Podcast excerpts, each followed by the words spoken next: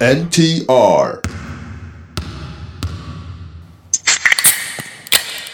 うい皆さんこんばんは、アクトゥナイト NTR ズのいつです。あの、先日ですね、シューハーリーにお邪魔したんですよ。シューハーリーって言ってもなんだかわかんない人もいると思うんですけど、あの、ネーションズやってた、タイラのやってるエージェントで、まああのなんか、ワークアウトとかもやってるんですね。プロワークアウトと、あと若手有望株のワークアウトとやってて、で、そこで、元祖本家マークトゥナイトのマーク貝島さんがスキル講師としてやってるんですよね。で、そのちょっと取材がてら行ったんだけど、あの、何者か僕が紹介、自己紹介するのに、まあ、ダブドリの大芝で、えっ、と、マークさんにはお世話になってて、ポッドキャストも実はマークさんも引き継いだんですよね、みたいな話したら選手たちから、おーみたいな声が上がったんですけど、 俺からしたらマークさんがスキルコーチになったことの方がよっぽどおおなんだよなと思いながらもはやあっちの世界になっての人が板についてるマークさんと久々の再会を果たしてまいりましたというわけで投稿でございますえー、お疲れ様ですダブアツですおすすめのドレッシングを教えてくださいダブアツさん最近オープニングの投稿がやっつけ感がすごいですね続きましてオリミラです祝馬場くん NBL 優勝、そして1シーズンレオさんお疲れ様でした。を記念しまして、お題ですが、続けてきてよかったなと思ったことでお願いします。そして最後です。ちょっと嫌味言います。プレイオフに出ない方が気持ち的に楽だわ。どうもパックンチョです。えー勝ちましたね。しぶといですね。決して負けてほしくはないですが、もう十分いいもん見せてもらったなって思ってます。泣きました。プレーオフ P に関してですが、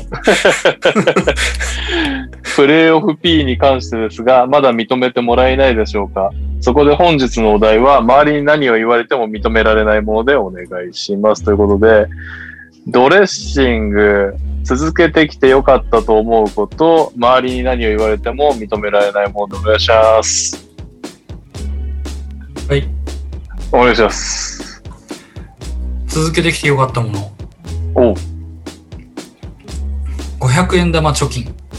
まだやってんの まだやってる。すげえ一回開封したよね。一回か、あの、引っ越す時に開封しまして、はい。まあ、それなりの額になったんですけど、はい。まあ、ちょっとそれに味を占めてまだ続けてます。えー。え、一回いいから貯まるんですかあれ。えー、っとね、まあ、その、ものによるんだけど、うん。前回は。今あるからちょっと。 おう結構重くなってきたな。よいしょ。おうスライ ム。ゴールドスライムあのーメタルゴールドだよねその色ゴールド色ゴールド、あの、普通の、ドラクエの、本当にあの、一番最初出てくるスライムなんですけど、それがゴールドになっていて、こっからお金入るんですね。はいはいいいのそれで大きさ、大きさ、どう言えばいいのかな結構でもどんく高らいあいんのの結構でかい。結構でかいえーっとね、バスケットボールよりはお、これビールの500ミリ、ビールの500ミリ缶ぐらいの高さがあって、高さ幅もそんぐらいあるかなうおそらくうんそうだねまあ、そんぐらいです。で、えー最初これもう本当入りきらないぐらい貯めたんですけど、はい。その時ざっと100万貯まりました。マジでそんな入るんだ うん。すごいけど、どこ行って数えるのそれ。家で数えた。あれ自分で数えないと換金してくんねえんだよねそうそうそうそう。そうなんだ、知らなかった。あの、なんかちょろまかしたとか後で言われたら銀行困るじゃん。ああ、なんかガーって入れて、チャリーンとかってなるわけじゃないんだ。そうそう。だから自分で持ってって、まあ、じまず自分で数えるのよ。それを。うん。うん数えて、え、現場でいやいや、あの、家で。あ、家で数えて。現場で数えたら大ごと だから、あの家で数えて、まあ大体こんぐらい、あの、この額かなっていうのをメモしとくんですね。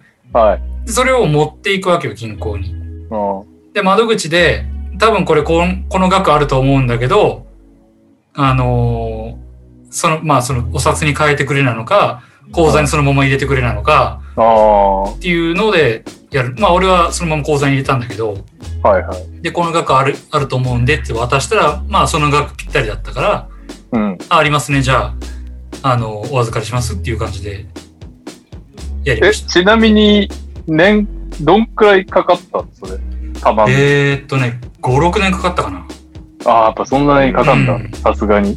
さそうだよな。あルールはもう昔やってたけど500円玉、はい。俺も昔やってたけど、なんかすごい無駄に500円玉作り始めるんだよね、自分で。そうそうそう。本当にそう。あのー例えば600円ですみたいな、あの、お会計の時に1100円出してみたりとかね。ああ、なるほどね。で、とにかく500円玉を作る癖ができるんですね。うん。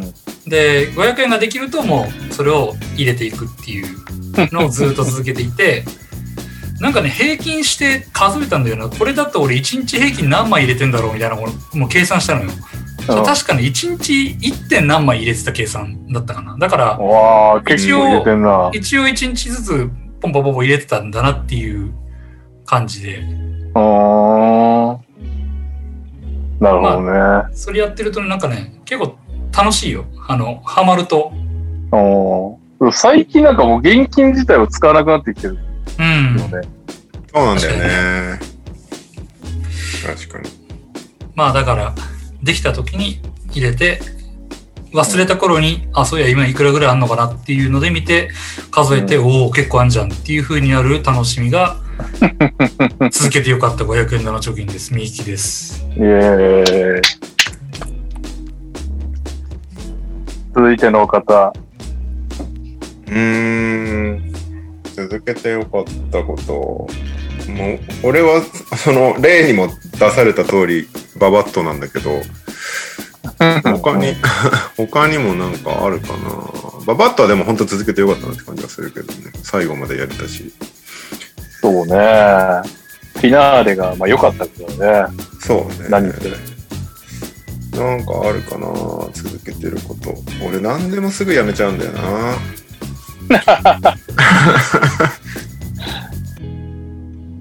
はい。はい。お願いします。ちょっと、もともとそういうつもりではなかったんですけど、うん。まあ今になってみると続けててよかったなって思うのはやっぱ、カード集めになりますかね。あー、やばいもんうね、ん最近ね。そうですね。なんかもともと楽しくて集めてて、うんかっこいいから集めてとか、んな眺めて見るのが楽しくてっていうものだったんですけど、やっぱ資産価値的なものが出てきてしまっている ので、まあそういうふうな目線ではあんま見ないようにはしてるんですけど、やっぱ自分の持ってる手持ちのカードがどんな変動してるのかとか、うんうん。まあ、なんかその資産価値的にどんな感じになってんのかなっていうのはちょこちょこ見たりしてやっぱ上がってたらおおってなるしでその上がり幅がやっぱりちょっと最近おかしいのでやっぱもともと100円だったのが本当に1万円とかになってたりそういうのもある世界なのでちょっとうんそれはね、ちっちゃい頃から細々と続けてきて、今になってみればよかったかなと思います。ただ、資産おいくらなんですかカード資産は。あのおかお母さんに捨てられたジョーダンの王と変えるぐらいはありますよ、全然。あー、なるほ どね。あの負債分は取り戻しました。え、一番すごいのって何倍とかある額は別に言わんでいいから。でも倍率で言ったら、もう数百倍とかになってんじゃないですか、やば。うーん。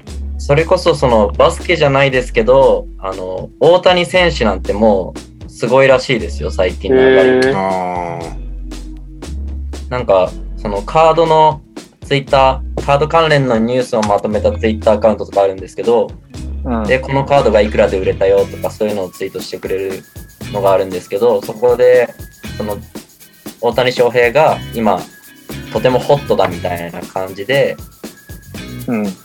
先月、その落札されていたカードの相場と、今月、まあ、1 1ヶ月後の今の相場が、えっと、約平均して800%、8倍になってるうんうごんうんうん。っていうニュースになって、もともと彼、すごい高かったんですけど、うんはいはい。今の活躍で抑えが効かないぐらい高くなってるらしくて、えー、僕もちょっとまあ日本人なんで大谷選手のサインなんていつか欲しいなぐらいに思ってたんですけど、ちょっと手が届かないレベルになってえるみたいで。ー、え、日本時代のカードも高騰してんのかな、じゃあ。あーいや、まあ、ヤフーとか、その日本人が扱うオークションで高くなってると思いますけど、外人はやっぱり海外発行のカードが、その純粋なそうなんルだーキ。ーカードって扱いになると思いますね。なるほどね。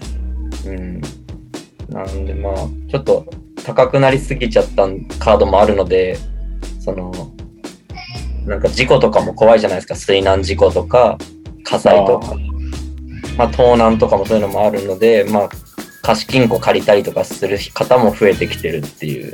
えーあ、すげえな。貸金庫代をペイするぐらいの続き。そういう時代に、はい、カードがなってきてるんで、まあ、そういうなんか時代の流れを見れてるっていうのも結構、まあ、楽しいなと思ってるんで、まあ、続けてきてよかったなと、はい、う思ってん。ます。にゃおです。よろしくお願いしえます。ー、え俺のプロレスカード値上がりしねえかな、アンダーテイカーのサインとか。ープロレスのカードって高いのってどれぐらいすんのいや、多分ね、全然バスケとかと比べると低いと思うけど、実はベケットみたいなのを見たことない。見ってか発行されてないですよな。から、正確にはわからん。多分 eBay とかで調べないと。あと1分の1とかさすがに持ってないからね。プロレスはなんかまだ歴歴史が浅いというか、カードが出始めてからあんま経ってないので、そういう年代的な積み重ねがない分安い感じはしますね、うん見てると。ただ今後やっぱり、すごい、プロレスラーの方の若い時のカードとかが高くなってくんじゃないかなとは思いますけど、まだしうん。なばるらほくど。かかるかもしれないですね。ちなみにカードの話題で思い出したんだけど、あのースラムダンク奨学金の小菅さんからメールが来てて、ほう社内引っ越し用に机を掃除していたところ、ラリー・ジョンソンのルーキーカードと未開封のアッパーデックが2つ出てきました。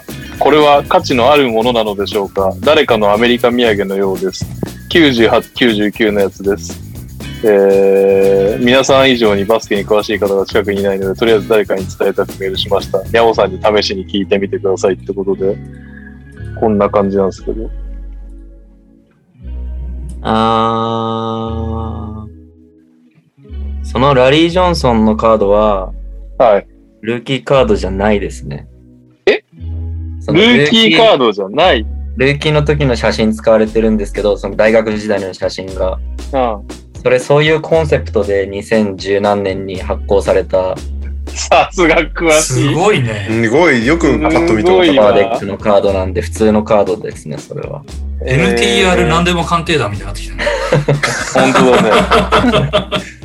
オフシーズンそれでいいんじゃないのシーズン1、10、100とかやってくれるじゃん。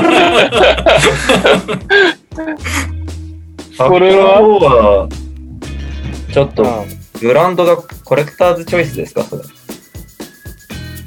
えー、ちょっともう一回見てみる。 UD チョイスってやつですかね。 UD チョイス、UD チョイス。ああ、あの、98、99とおっしゃったじゃないですか。うん。その年、97、98、98、99の2年間のブランドが今結構、なんていうんですか、伝説の年みたいになってるんで、おー、すごい。うその中ではそのチョイスっていうシリーズは安いんですけど、それでも今、そこからすごいのが出る可能性もなくはないので、えー、 高いと思いますよ、パックでも。えー本買おうと思ったら。呼んで開封しようよ。多分、もともと1パック100円とかのパックだと思うんですけど、それ。うん。今、どれぐらいしてるんですかね結構するんじゃないですかマジか。おい。うん。開けてください。ぜひあげてほしいですね。まあ、 小菅さんは多分毎週聞いてくれてるから、放送聞いたらすぐ開けて 写真をニャオに送ってください。 はい。そんなわけ で。あ、俺まだやってない。はい。 普通に今週のニュース言うとこだったよ。えーっと、僕は、あれですね。ツイッターですね。続けててよかったな。おうおお。なんだかんだ、結局ツイッターをやってるから、今の仕事が広がっているような気もするので。あと今のアカウントは、DFIG 始めてからだから、多分2012か 11? ぐらいだと思うから、まあ9年とか10年ぐらい。個人のアカウントも入れると、もう12、3年やってると思うから、はいはい。なんだかんだこんだけ続いた SNS ってすごいなっていうのはあるねそこからうん生まれたものめちゃめちゃ、まあダブドリがそもそもね、そうだし、まあ確かに。今の仕事も完全にツイッター助けられてるしね。最近結構選手からもフォローしてもらえるようになってて。おうあ、本当すごいじゃん。そうそうそうそう。面白いですよ。これがね、もっと広がってくれりゃいいんだけどね。結構仕事の連絡先が分かんないからっつって、DM に来ることが増えてきたかもしれない。おお。へえ。なんで、やっててよかったのは Twitter ですね。すげえ。大西レオです。イエーイというわけで、まあ、プレーオフ P ね、パックンチョが言ってきてるんで、プレーオフ P の話題をしたいとこなんですけど、どうせプレーオフの話題しますもんね。そうね。紛らわしいから、そっちやりますか。あ、あとあれか。予想ってどうなってんの今。なんか、全然終えてないんだけど。先週カンファレンスファイナルの予想したよね、確かね。したよね。うん出ます。お、俺はちなみにもう外したんだけど、ピタ リは。皆さんどんな感じですか俺覚えてないんだよな、いつも自分の予想を。うーんあ、そうか。俺はそもそもあ間に合ってないからダメだダメ、クリッパーズが4-3で勝ったら俺が優勝っていうことになってて。あり得るじゃん、まだ一応。そう。で、あと、ミルウォーキー4-2だったかな、俺は。お、それもあり得るのか。すげどえ。どっちもいけるかもしれないのか、じゃあこれ。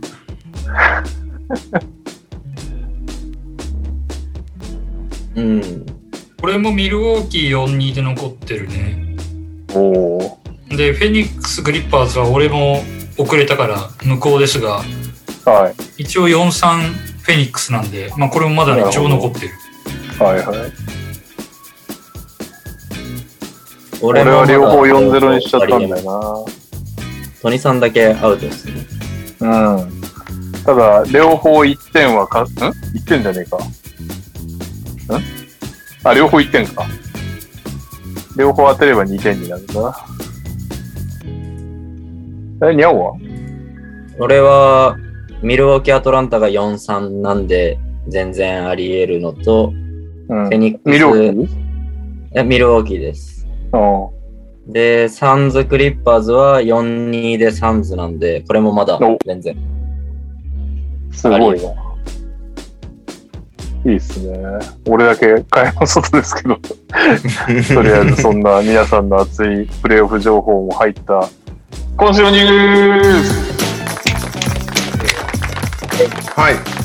じゃあ、プレーオフ情報からじゃあいきますか。なんかこれ、中途半端になるよね。ピックアップシリーズが、フェニックス・クリッパーズだもんね。一緒にやっちゃう例の。いいですよ。うん。じゃあ、えープレーオフのお話ししましょうかね。ウェスタンカンファレンスファイナルが今、3勝2敗で、フェニックスリードなんですけども、今日、3勝1敗から3勝2敗になったので、クリッパーズが勝ったと。はいそしてこれま、もうまたね、0勝2敗スタートだったということでね、クリッパーズは3シリーズ連続0勝2敗スタートという。で、イなーるほどスタンカンファレンスは、ミルウォーキーが2勝1敗で、アトランタにリードしていますっていう。1, えー、1試合目はアトランタが勝ったけど、その後、ミルウォーキーが2連勝中っていううん状況ですね。じゃあまずは、どっちかにしようか。イーストにしますか。はい。ミルウォーキー対アトランタ、どうですかトレイヤングが相変わらずすげえなというか、この間ね、シュート決める前にシミーしてから決めるっていう、 とんでもないやつをやってましたけど、あれは無礼なんですかどうなん ですかあ、どうですか、大将軍。あれは、セーフだって言ってた気がしますね。 自分が。大大将軍にちょっと聞いてみたんですけど、そういう設定だったっけ別人格だったっ けあれはいいんじゃないですかっていう感じだったんで、まあ、外したら恥ずかしいだけだし。うん。まあ、ちゃんと決めてたからね。うん。にゃおは今横に首を振ってましたね。プレイですよ。ブレブレなん だ。そういうことか。いや、まあまあまあ、チーム負けてますからね。いいんじゃないです か。いやー、あれなんかピックアップシリーズはどっちだっけ西だよね西。はい。そっか。じゃあ東を今語ればいいのか。まあでも、はい。ヤングとかの怪我っていうのは問題ないのか。まだわかんないんだよね。これから、いろいろと検査してっていう状況だと思う。もう出てあるのまかだそんな感じか。でも、この間一応試合戻ってきたけど、戻ってきたってから全然ダメだったもんね。あーちょっと心配だよね。え審判の足踏んだんだよね。そうそうそうそうそう。めちゃくちゃアンラッキーだな。うん。ボグダンもなんかあんま調子良くなるね、怪我が思あってから。骨、骨座症って書いてあるな。ボーンブルーズ・イン・フットって書いてある。えー、ゲーム4はクエスチョナブルってなってますね。クエスチョナブル、厳しいですね。うんだから、一応 MRI の結果、ボーンブルーズ骨座症なので、ネガティブではない。 何もなく。かったわけではないけど、どうしよう。だから痛いんだよね、結構骨座症って。おーえ骨挫傷ってどんな状態打撲ではない。えっと、なんだろう。骨の、骨の中で出血してるみたいなえー、感じかそんな。なのなんだ。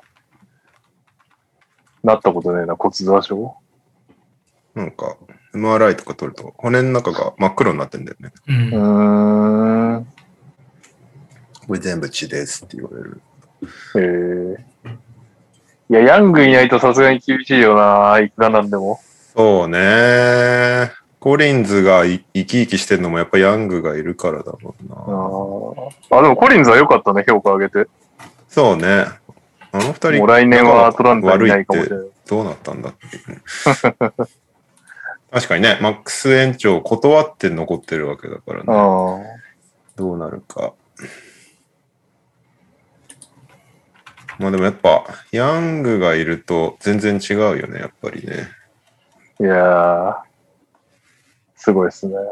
ヤングのアシストの、アシストの場所の内訳見ると、うん。エルボーのところが真っ黒になるんだよ。どうエいルうことボー、エル、エキアシスト出した場所を、こう、出した場所か。ショットチャートみたいにポツポツ置いていくと、あーエルボー近辺が真っ黒になるっていう。なそるほどねこからめちゃめちゃいっぱいコリンズとかカペラにはいはいはい。リュープパスを出しまくってるっていうね。まあ、ちゃんとペイントタッチしてみたいな話なんですかね。そうね。まあそこから、ほ自分もね、フローターいけちゃうから、なんか守りにくいんだろうね。やっ確かに。ぱバまッあ、クスでもはな、どうですかね。バックスはね、強いっすね。ミドルトンと、バックスが優勝したらミドルトンとホリデーにバスケットボールダイナーで土下座するって書いちゃったけ どな。できたら、できたらサンズあたりに優勝してほしいんだけど。ミドルトンあたりはもう土下座した方がいいんじゃ ないすごくないミドルトン今。いや、すごいね。つあいんにな来まクしたラねッチだったっけみたいな感じになってる。ね。いや、すごいわ。しかもなんか割とオールドスクールな、なんかちょっとこう、90年代 NBA ファンが燃えそうなシュートを打つよね、うん彼は。ドルトンすげえようん。ホリーでも結構大事なところでスティールとかしてるしな。なポーティスをそろそろ5番で使うのをやめてあげてほしいんだけどね、俺は。見てて辛いものがある。たまに頑張ってんじゃん。フェンスがひどすぎる。スイッチでトレイに守っ、トレイ守ってる時とかもう散々なことになるからね。カウンター的な使い道じゃない短く出して点取ってくれたらラッキーみたいそうね。ひたすら3打ってくださいみたいな。な。そっか、カンターの外からバージョンになるのか。そう。まあ、オフェンスリバウンドもプットバックもあるしね。まあね、そうだね。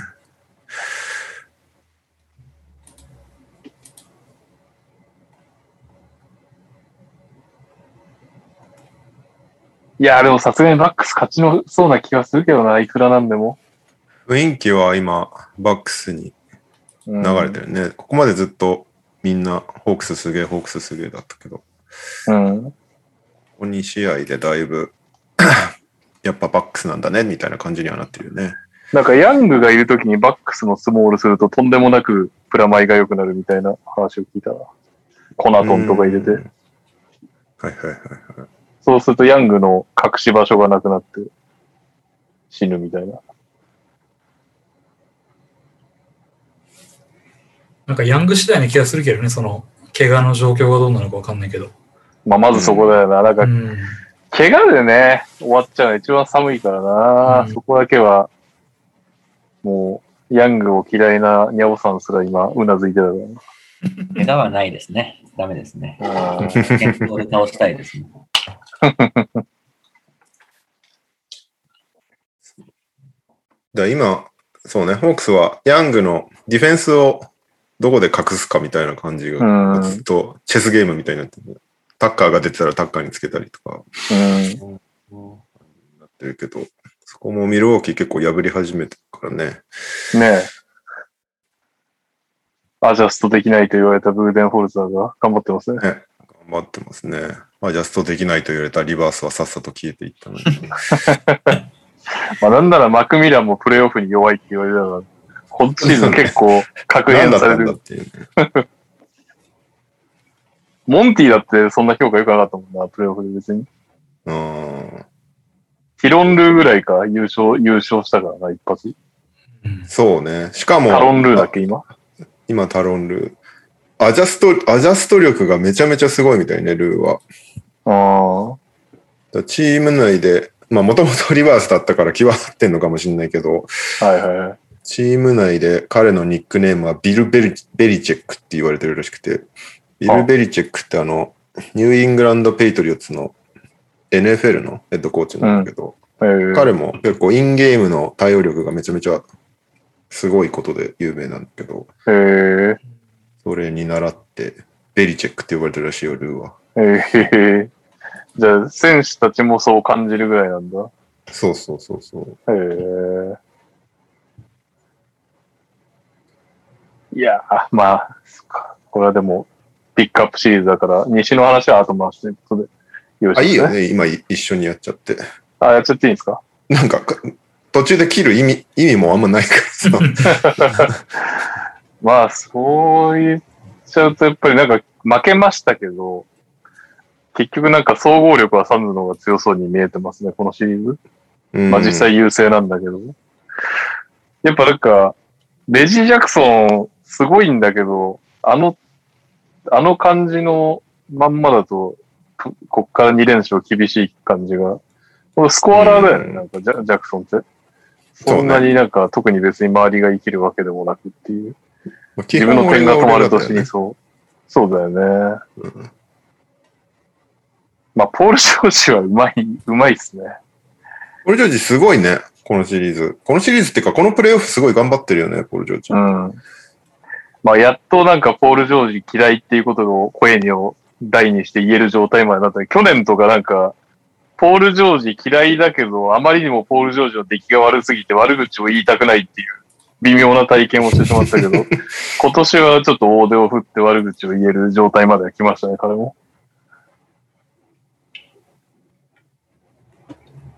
やっぱあまりに調子悪いとちょっとこう、なんか死体蹴りみたいな感じになって、そうなんだよね。なんかかわいそう言いづらくなっちゃうから。 そうそうそう。今、ポール・ジョージ絶好調だから言っても大丈夫だろ う。まあ、何でもできるもんな、あの体格で。うん結局、今日の試合は特になんだけど、ズバッツが怪我で出れなくなったじゃん。はいはい。で、それで、なんか、スモールにならざるを得なかったわけだけど、それが結局効いてるから、もうクリッパーズスモールでいいんじゃねえかって思っちゃうけどね。うなんかんえ、しかもでももうやり、あ、そうか、カズンがいいのか、あと。そうそう、だから今日はカズンズを、あの、たまに使ってて、エイトンが下がると、んあの、カズンズ入れるみたいな、なんか、ボバンみたいな使われ方してたんだけど、カズンズ。 はいはいはい。まあでもそれでめっちゃ活躍してたからね、今日のカズンズは。今日はもうね、これまでのプレイオフでも最高の出来ぐらいの感じで。うん。なんかキャリアハイなんでしょプレイオフの。マジであそんな取ってないの、なんか15点がキャリアハイみたいな。サクラメントで出てないってことか。全盛期にプレイオフ出てないっていう。なんか、偉い、え、そんなもんっていう感じのやつだったけど。あー、そうなんだ。あ、ペリカンズ時代も行ってないんだっけ行く前に、あるじゃ怪ない我しちゃったのかアキレス腱やったんじゃなかったっけそっか。なんか、かわいそうになってきた。切ないキャリアになっちゃった、カズンズなも。んか、まウォリアーズでももうちょっと取ってた気しますけどね。なんか、あのウファォイリナアールズでさ。なんか活躍頑張ってましたよねし怪我、記 KD 憶とかがした後だっけあなんか、ーあ、でもベン6チ試合で50点ファイナル。メンツいない中頑張ってたイメージでしたね。15点か。なるほど。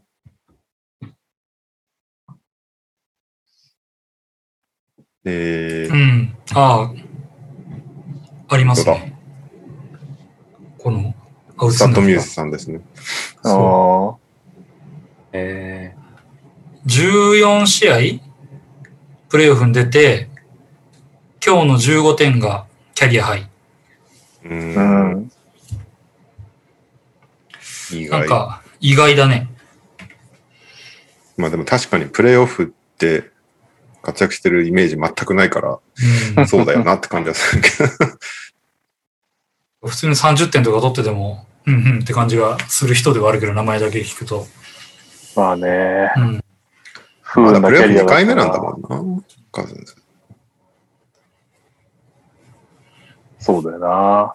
あれ、LA かなんかにも行ったよね。それで、また、怪我しちゃったんだよな、確かすぐ。 LA の時はなんか、そもそも出てなかった気がする。うん。LA サクラメン出トて、ない。サクラメントを出てからろくでもない感じになっちゃったよな、かわい そうに。そうね。うん一瞬だけね、ペリカンズでカズンズ AD がすごそうみたいな時代があったけどうね。ん。確かに、怪我する前の1、2週間すごかったね、確かに。うん。いやー、こんなはずじゃなかったキャリアだよな、カズンズって。かわいそうだよそうだよね。達也さん、カズンズはシャリッチ相手には活躍してますねっていう。な。うーん。そう、だからエイトン引っ込んだ瞬間、カズンズ入れて戻ってくると下げるみたいなあのルーやってんだよね。うん。なんかエイトン、頑張ればカズンズ、あ、違うか、出てこないのか、そもそも。うん。なんか、エイトンもっとスモール殺しできるような印象なんだけどな。第1戦目とあかーそんな感じだったもんね。でも今日とか、やっぱり調子良くなくて。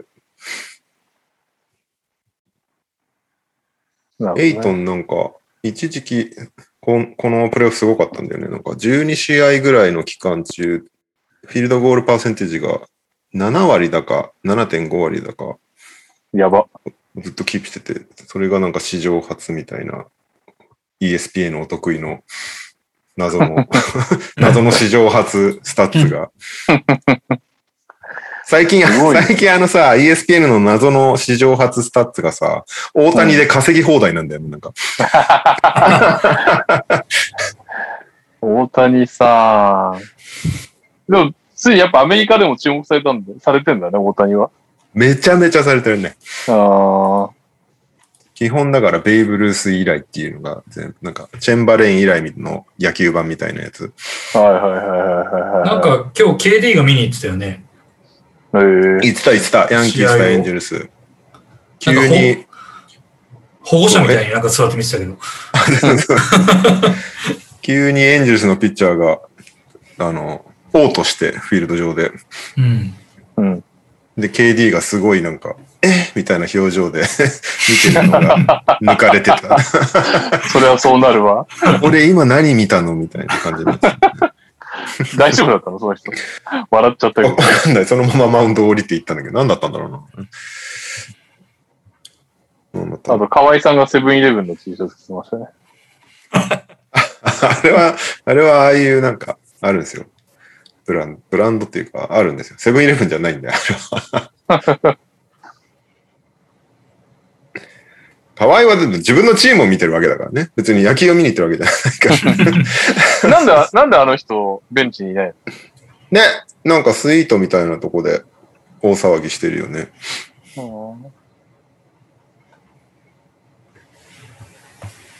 あ、それは理由は明かされてないんだ、別に。まあ、特に調べてもいないけど、現地の放送がめっちゃ河合をいじり始めてて、おうなんかすごい盛り上がるプレークリッパーズがやると、大体河合が抜かれるんだけど、あー河合大体無表情でこうや って見てるから、それを、それを受けてマイク・ブリーンが、なんか、河合 is going crazy! みたいなことを言ったりするね。言ってた な。言ってた、思い出したわ。 2、3回やってる の。マイク・ブリーンの持ちネタみたいになってきたよ。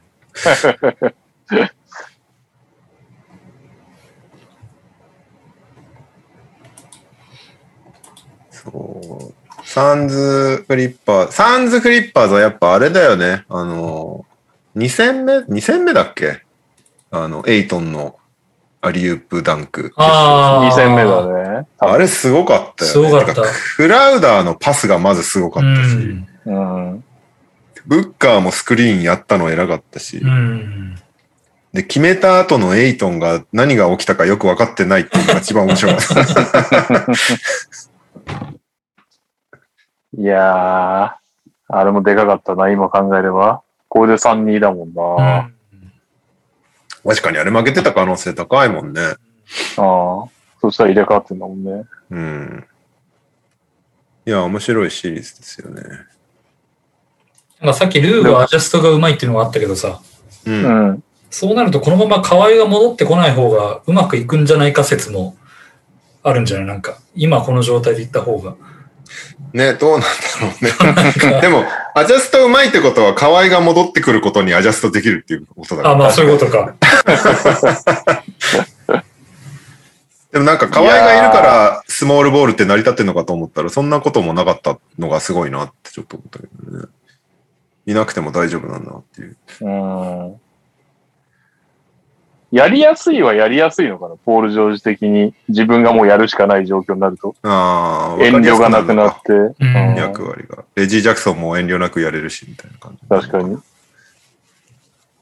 それは。感じは若干あるかもしれないね。生き生きとしてるもんな。まあここのとこずーっとセカンドエース扱いだもんね。そうね。ね。だからようやく自分が一番になって結構気持ちよくできてるっていう可能性はあるけどね。うん。うん。しもともとインディアナじゃ一番だったんだし。確かに。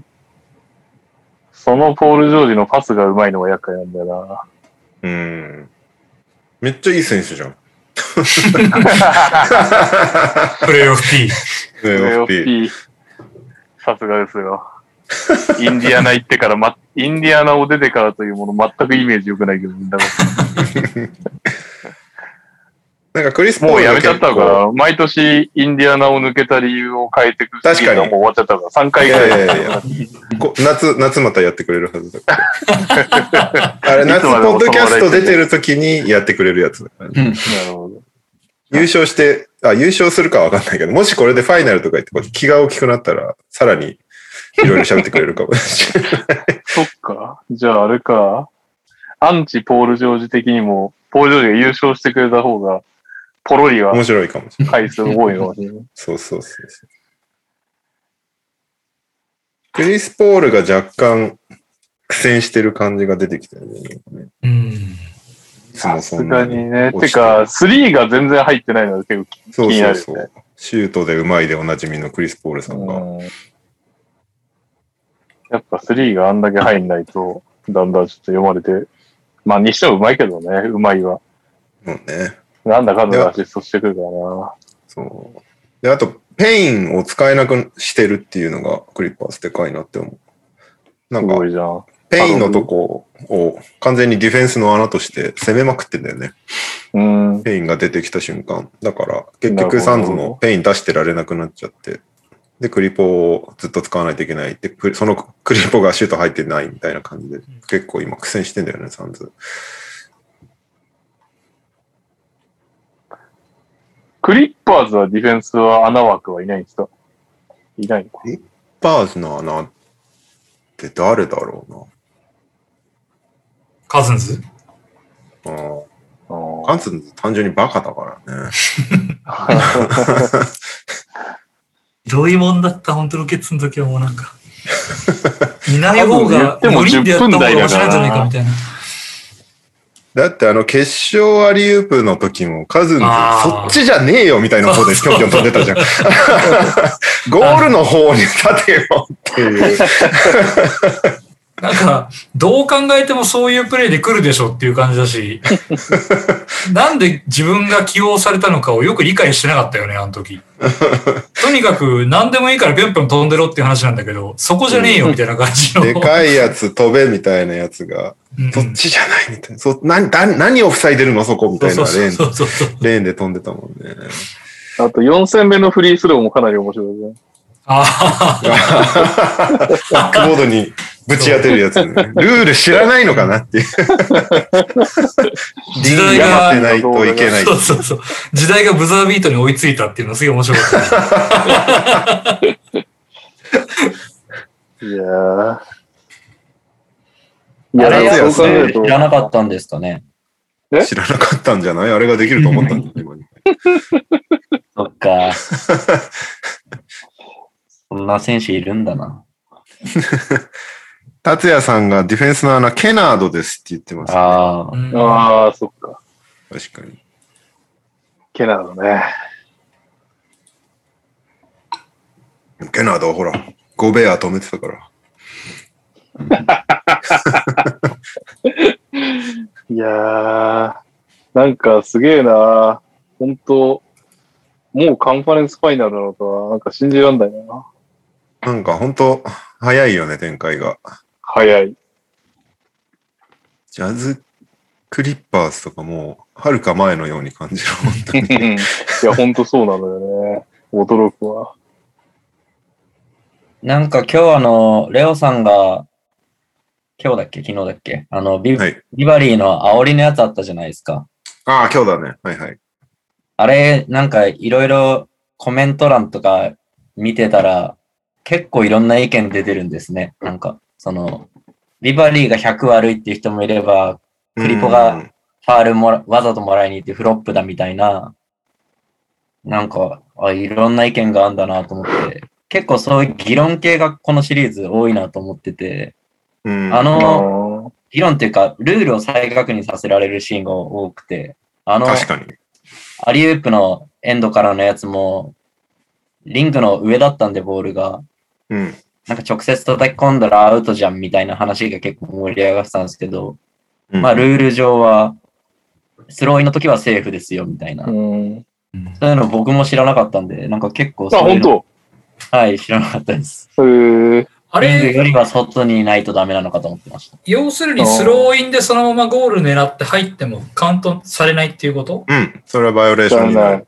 だよね。ということは、あれはシュートじゃないから、あれを押し込んでも OK っていう理屈なんだそようね。そう多分そう。ゴールデンリングにならない。シなるュほートど。じゃない判定なら OK ってことなんですよね。いや、もう何し、シュートにならないの。スローインからの。あ、なるほど、そのボー有ルは効じゃないからってことですか。ボール有の。効じゃないから。なんて言うんだろう。プインプレー中に、リングの真上にパスして、それ叩き込んでもダメってことですよね。いあ、OK なんですかシュートじゃないから。うんと、本来は、アリウープもゴールデンリングなんだよ。そうだようね。ん確か。でも、まあそこはなんか目をつぶってるんだよね。 でも明らかにシュートだったらダメだと思うけどね。あ、そう、そうなんだ。インプレーだとね。だだから、いや、ススリーを誰かが打ってさ、で、、それを、あの、例えばエイドンが掴んで叩き込んだら、多分、オフェンシブゴールデンリングになると思う。うんシュートだあかーら、それは。でも、アリウープは明らパスじゃん、完全に。うん、っていう分分別なんだと思うけど、結構そこのさじ加減頻が、繁の、頻繁の判断ってことなんですね。まあ、ある程度主観は入るんだろうけど、大多数が見て、まあ、これはパスじゃないかなっていうものはパスっていう、まあ、そこを厳密になかなか決められてないっていうのはあるのかもしやればないい、けど。俺勘違いしてたわ。その、ゴールの、こう、んなんだこう、ゴールの上のボールを叩き込むのが禁止なのかと思って。あ、でもそれはあるでしょ。その入りそうなボールはダメでしょ。多分だから、リュウとか思いっきりずれてる厳密やにつだこっれたたわでけじしゃょ。ないその、そうだよね。だから要は、シリンダーでしょうん。そう、リングの上の状況のやつでも、インバウンドのやつは叩き込めるっていう意味ではなく。あ、インバウンドはそう。インバウンドはもうそうだよね。何が何でもあれはシュートになりようがないから、むしろ触らないと入れられないっていう話。いやで、それが、だから要はそのあれとの違い、インゲームは、もう別にこの枠からそれたやつだったら叩き込んでいいんだよね、別に。合法的に。ってことだ枠なからそれてるやつは入る、入らないから、多分うん何しても大丈夫だと思う。で、枠の上のやつを叩き込むのはダメなんだよね。ってことではない。あ、それはそうだね。多分ダメだと思う。枠の上にあったら。だから、そのなんかシュートっぽいかどうかとかではなくて、枠の上かどうかだと勝手に、ごめん、思ってたんだけど、そういうわけではない。今なんかシュートっぽいかどうかっていう議論があったから、でも両方なんじゃないかな。多分。そうなんだ。わかんないけど。ダメだ、誰かルールマンを呼んでこよう。難しい。でも、パスも、インゲームはまた状況違うよな。パスも入ったら得点になるからね。そうです。うん。うん。パスであっうんうんだから、やっぱ多分だから、リングの上にあると基本的にはダメなんだろうな。パスであろううが。んそうだよね、やっぱり。うんそうじゃないとおかしい。厳密にできないもんね。パスっぽいとかシュートっぽいじゃん。むずまあでもシュートでもそうだよね。入る余地があるかどうかっていう判断も出てくるからね。うんうん。シュートでも全くもってこれは絶対機動的に入らないっていうやつは別に大丈夫って言われてるし。うん。え、入りそうなやつでも、うん。あ、ダメ、んあ、そっか、入りそう。難しい。でも、ゴールのシーナに入る前に取って、叩き込んでれば別にいいんだよね。ね、ってことになるよね。その、シリンダーの上にあるけど、どう考えても横に逸れていくボールを、 上で取って叩き込んだらどうなるんだろうね。うーんやばい。怪しくなってきた。だいぶ。そうね。た、コメント欄に TA30903、加藤さんを呼びましょうって言ってます。加藤さんを呼びましょう。加藤さんは出てくれるのか ?JBL さん、マークトナイト NTR って番組なんですけど。 言って出てくれるんです か、いいんじゃいないほら、あのシューハリーのって言えば大丈夫だよね。シュアリーの、シュアリーのマークさんの。マークさん、プロ選手たちの前で NTR の説明してたから。そう、マーク・スナイルって、俺が始めたんだけど、NTR だから、みたいな感じで言ってました。そう、フロップ、ドローファールの違いは、どこかも盛り上がっているので、よければ意見を聞きたいです。ロップ、ドローファール。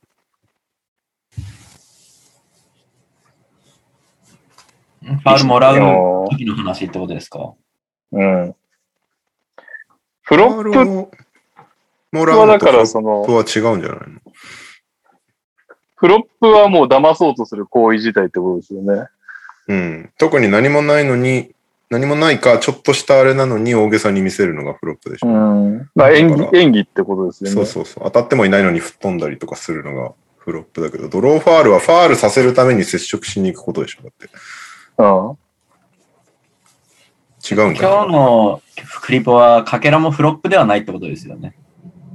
あのプレイはね、あのプレーは普通にただの危険なプレーだったと思う、ベバリーの。ただ、その前とか結構、クリポってあのジャンプシュートするとき足を蹴り出すんだよね。うん。で、それがむしろオフェンスファールなんじゃないかみたいので、ずっと見られてて、の流れでのあれだから、ベバリーが多はい分、はいはいまたかよみたいな感じで、ああなったんだと思うんだよね。カリーもよくやるよね。カリ、カリーもやるね。そうだうんカリーはなんか、ジャン、シュート打ってから開脚するもんね。するね。 そうね、そうそうそう。それで引っかかって、あの辺わーとかってやってるから。この辺が来シーズンルールで廃止される可能性もあるうからね。ん。なんでか、あれもなんか、これ、俺すごい、あの、上手い人というか知ってる人に聞きたいのが、あの、あれの開脚はまあアウトだけど、でも、この、まあ、このプレイみたいに、い、その、接触していっちゃうことなんだよ。その、スクリーナーに。スクリーナーをファイトオーバーしようとするんだけど、うん。結局、体がぶつかっちゃって、シューターの方に行っちゃってみたいな。ディフェンススがク。リーナー、スクリーナーにぶつかそうそうそっうそたう結果、じ飛んでっちゃった。そうそうそうそうそうはいはいはいはい。あるね、ある。あれ、なんかちょっと、納得いかない時も結構あるんだけど、これだったらムービングピックじゃねみたいな時も、結構なんか、スクデリーィフェナンダーのファウルになっーたがり。動いてたらそうなると思うけど、棒立ちだったらムービングスクリーンにはなんないんじゃないいや、そうそう、棒立ちだったらね。でも、なんか厳密な棒立ちっていうかな、なんて言うんだろまあ、ね、そうだね。棒立ちなスクリーンなんてほぼないから。ねうな。 そうなんですよね。まあでもそれ、スローで見ちゃうからなのかな。プロのプレーだからスローで見返せちゃうから気になっちゃうだけなのかもしれないけど。あれってじゃあどうすりゃいいのって気になっちゃうよね。このスクリーナーにぶつかってシューターの方行っちゃった場合、そうね何が。正解なんだろうっていうか。難しいよね。だ言うなれば、さっきのベバリーの危険プレーもファイトオーバーした結果だから、そうそうそうそうそうそうそうそう。どう他にどう守ればよかったのっていうことにはなっちゃうよね。うんまあ、エイトンのスクリーンのかけ方もフラット気味だから。いや、な難んしいかあ。のプレーってクリクリポももう賢すぎるからか、そうなるのなんとなく予測して、寄せに行ってる部分もあるじゃないですか。いやー、なると確かに。そうそうそうそ接う。触を求めてジャンプシュートしてるからうね、んクリス・ボールって基本。あのあのプレー、ああいう寄せる能力が今の NBA 選手高すぎるんで、そのトレイヤングとうかハーデンとあか、あー、引っ掛けるのがうますぎるんで、なんか成り立ってるんですけど、あのプレー自体が結構怪しい部分はある気しますけどね、なんか。確かにね。そうだよな。言われてみなんかりなゃりす。ぎてます、あの人たち。まあ、すごいことだよな。予測して、ちゃんと正確にあそこやってるっていうのはね。うんなんかそれをさ、それをなんとか防ぐために来シーズンルール変更とか言ってるけど、どういう線引きするつもりなんだろうっていうのが全く見えないんだけど、なんか、明らかにね、横に飛んでるとか、足蹴り出してるとか、まあ、開脚してるとかなら、それは全然いいんだけど、なんかむず、難しそうって感じするけどね。難しめい、ね。ちゃめちゃ。、めちゃめちゃレビュー増えそうっていう。うんただでさえね、レビューがちょっと、試合の面白さを減らしてるみたいな話になってるのに。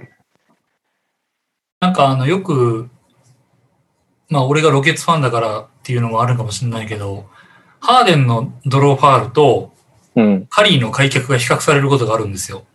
はいはい。で、ハーデンは結構その、レイアップに行くときに、あの、両手を伸ばして相手にぶつけに行くっていううんプレーをするじゃない。うん。で、あれは多分、理屈で言うとカリーの開脚と同じことだと思うんだよね。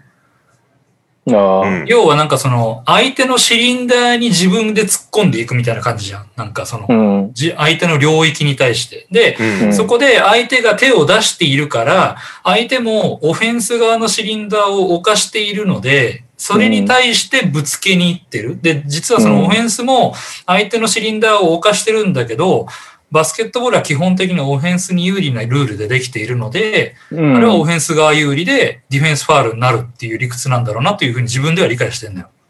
うん。ううんん。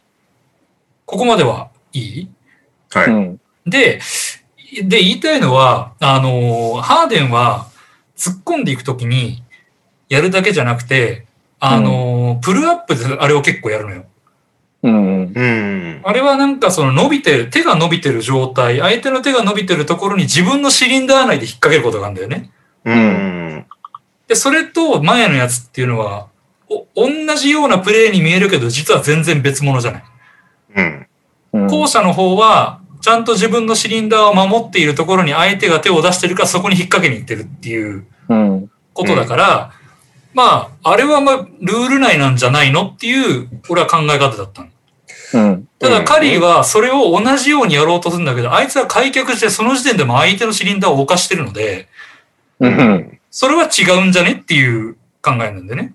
うん。だからなんか開脚、あの開脚はどう頑張ってもファールでしょ。ファールっていうかあの、まあフロップというか、うんそれはちょっとルール的に良くないんじゃないのだからハーデンのあの、引っ掛けに行くのが、まあ、うまいなとは思うけど、確かにルール、スレスレどころかちょっとアウトぐらいなんだろうなとは思うんだけど、まあただ、なんかそのハーデンはその一方で一応ルール守ってやってるところもあるから、うん。なんかあの、ひたすらハーデンばっかり批判されてるのが俺はちょっと非常に気に食わないところがあった ので、じゃあカリーのあれはどうなのよっていうのがずーっとロケッツファンとして的にはあったっていう。二人とも、あれだよね。逆に、その、ルールがこうだから、有利な方にやるっていう意味では、なんか研究、研究熱心って言うんだけど、こう、なんか、ルールを悪用じゃないけども、ああ、そうそう。だから、ルール有利が、に使ってやろうっていうそ精神う、それこそ、アジャストだと思うのよ、それこそ。そ、あその、毎年毎年いろんな基準が変わっていく中で、あああ、で、それで、そ彼らなりに、じゃあこれも理屈で言うとファールだよねっていうところでやっていってるっていうことで、まあ、その俺の言ったそのカリーが全部アウトじゃねっていうのも多分、他の人からするといやいやそうじゃないって意見も絶対あると思うし、うん、まあそれはその人たちの解釈によるから、まあそれを最終的に判断するのは審判だから相当難しいとは思うんだけど、うん、うん。まあなんか、それは、あの、どういうところに落としどころを持っていくのかなっていうのと、うん、まあ、あと言いたかったのは、あの、スコット・フォスターは、あの、シーズン中とプレーオフで基準を変えないでほしいっていう。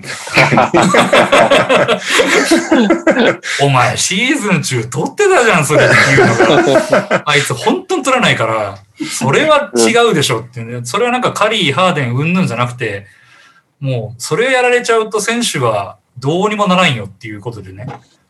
まあ、大げさっていう感じはあるよね。うんただ、傾向として笛は重くなるけどね、プロレスで。大体。じゃあ、シーズン中も取るなよって話で、そしたら取らないんだったら、選手としても、あこれは取らないのねっていうことで、あそれにアジャストしていくだろうけど、うんシーズン中さんざっぱら取っといて、ハーデンがあんだけフリースロー打ってんのに、プレーオフになった途端吹かないっておかしくないっていうのは、ずっと見てて思ったけどね。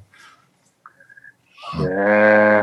その辺はちょっと審判は、なんか、プレーオフだからとか、シーズン中だからみたいな、あの、線引きもなんか、ん多分ないとは思うんだけど、見てるファンとしてはある、あるように見えてしまうので、いや、あるんじゃないやっぱり。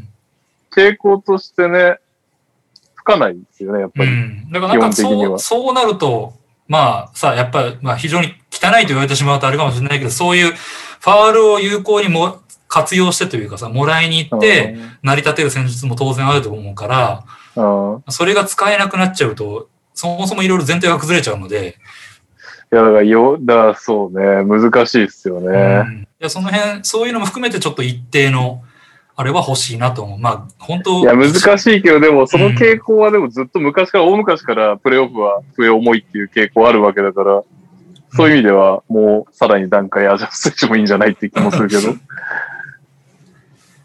やっぱ吹かないよね、どう考えても。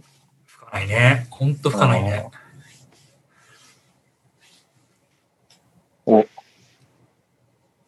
えー、春彦寺。選手やメディアのツイートを見てると、プレーオフとレギュラーシーズンで同じ基準で吹くなって意見を結構見るね、ツイッターで。なるほど。逆にね。逆にね。プレーオフ、プレーオフなんだからこれくらいはやるだろうみたいなね。バンガンディとかよく言ってるね、そのその手の話が。まあ難しいけど、ねえ、笛問題ね。なんかだったら、 その基準を明確化してほしいよね。プレイオフはこれ、吹きませんみたいなの。なんか線引きしない と、選手やりにくいでしょ、めちゃくちゃ。まあまあまあね。ずっとだって、70、今シーズンの場合72試合やってきたことが急にプレイオフからやっちゃダメですって言われたら、何のためっていう感じはしちいゃう。や、やってもいいんだけど吹かれないっていう。謎すぎるよね、それは。ちょっとね。あのなんか、そうね。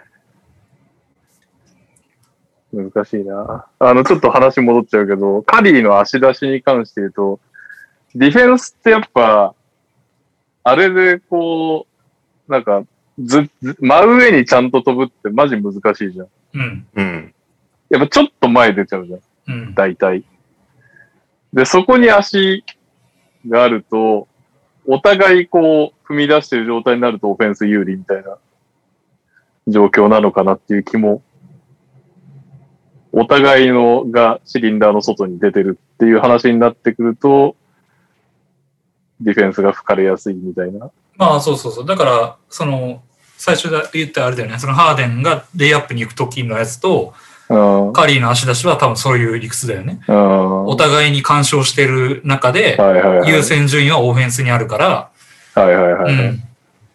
だから、あれは難しいんですよね。あ明れらをかにそどうの、足をさ、うん。は真上に上げるプレーはないわけじゃない、バスケットボールで。いうん。練り茶ぎみたいな。そうそうそう。それをやってる、カリーがね、練りチャギやってるんだったら俺文句言わないよ。 それはシリンダー内だからさ。なんだけどさ、あの、完全に伸ばしてるじゃん、彼は。そううんうん、そうね。相手の、あの、相手のディフェンスの方まで足を伸ばしちゃっているので、うん。それはシリンダー完全に出てるじゃん、あんたっていうことで。たただハーデンはこう持ってるところから上にグイって上げるところだから、あれはシリンダー内に収まってるっていうのは結構あるでしょっていう。うんまあ、あれだよね、ポストアップされてる時に、後ろからこう手、疲れてたらそこに引っ掛けていくそのうそうそうそうそうと同じだよね、そうハーデンのやってそういうるこことと。そそういうことれをプルアップでやってるっていう話うだよねん。で、それがなんかあれがフロップだとか、卑怯だとかって言ってるのは、いや、なんかそれは違うんじゃねえのっていう。そうね、比とこ較ろが対象がおかしいよねっていう話ね。あの、トレイヤングがめちゃくちゃうまい、体先に入れて後ろに飛ぶやつはどうなんですか ね。あれを規制しようっていうう話。ん。あれは、ちょっとさすがに規制した方がいいよな。そんなジャンプシュートしねえだろっていう話。そういう。ジャンプシュートとして不自然すぎるっていうう。ん。なるほど。変だもんね、見ててね、やっぱり。うんうん。難しいな。あれはありなんですかウェイドみたいな、ポンプフェイクで飛ばしたところにぶつかってて、バルモラのやつ。ウェイド。あの、ポンプフェイクで飛んだ相手に一歩こうなんかステップインみたいな感じで、自分から当たりに行って。コービーとかもやってたあーその辺どうすんのかねっていうのが超気になるんだよね。でもそれは、ディフェンスが、それこそ真上に。飛んでたら、セーフなんじゃないのファールいにや、だけど、まあ、吹かれるこ基ともある本、基本的にはちょっと行っちゃうじゃん、やっぱ。ああ。この本当に真上にはやっぱ飛べないじゃん。うんちょっとこう、やっぱ防ぎに前に行っちゃうとこにぶつかりに行くじゃん。うんいや、よくわかんないルールがいっぱいあるんだよな。うん。どうするかこれは、ギガシェーン召喚か。デンマークが出ちゃうな、デンマークがね。でもまあめちゃ本く当ちゃ真面目な話、加藤さんにこの辺の話とか聞いてみたい気はするけどね。すごいっすね。確か一にど瞬うでいうギガシェーンをシャットアウトしました。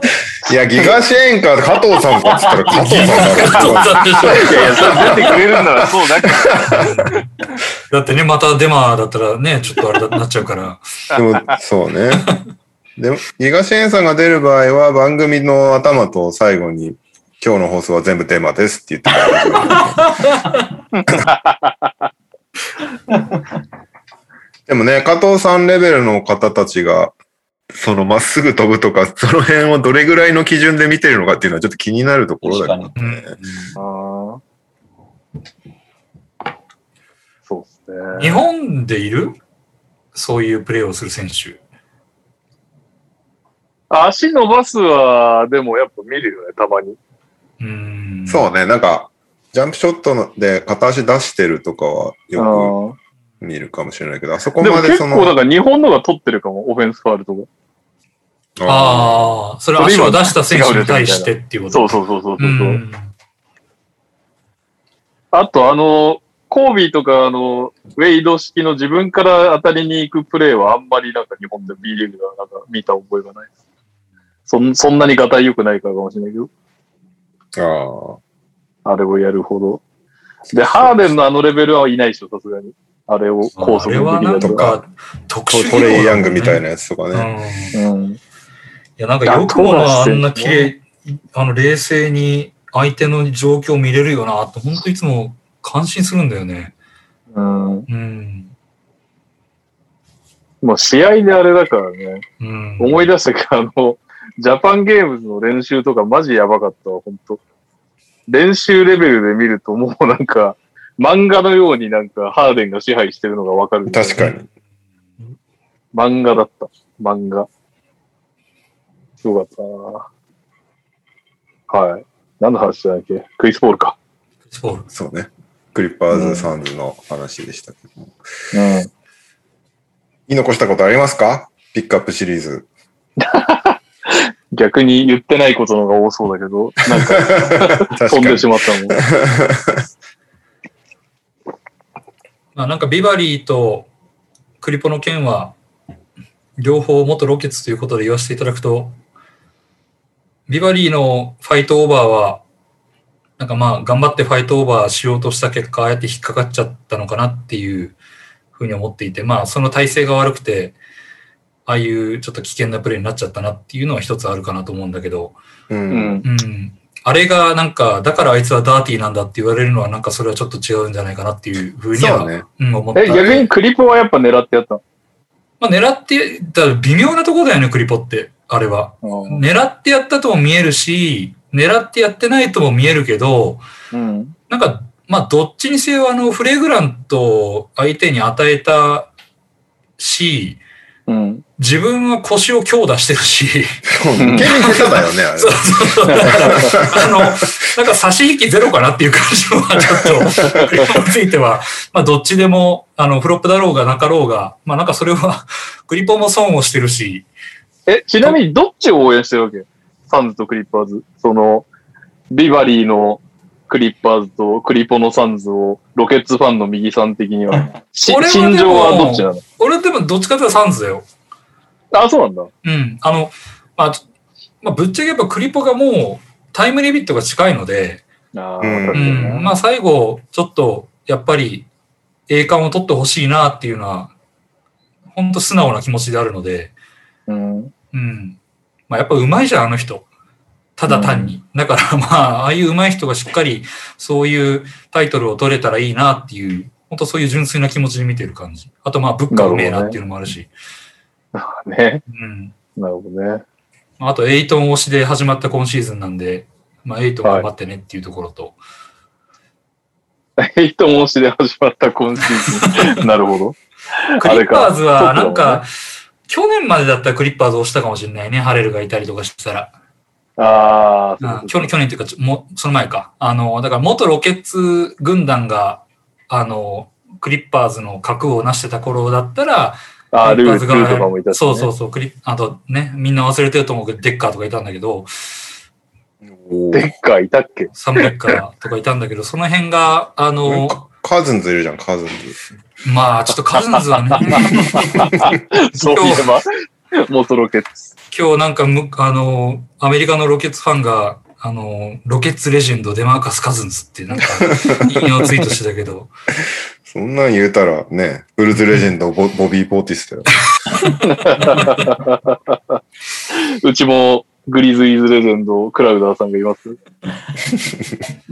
まあだからちょっとそういうところでいくと、まあ、ビブはまあもう、もうちょっとだけちょっと、あの、クリップよりは時間があるかなっていう気がするので、うん。うん、だ、なのと、まあ、クリッパーズは今もう完全に河合とポール・ジョージのチームになって全然自分に縁もゆかりもないから、そういうところでいくと、クサンズかなっていう感じ。クラウダーで戻りしたけど、今日思いっきりポジョの目つつきに行ったの面白かったけど。そ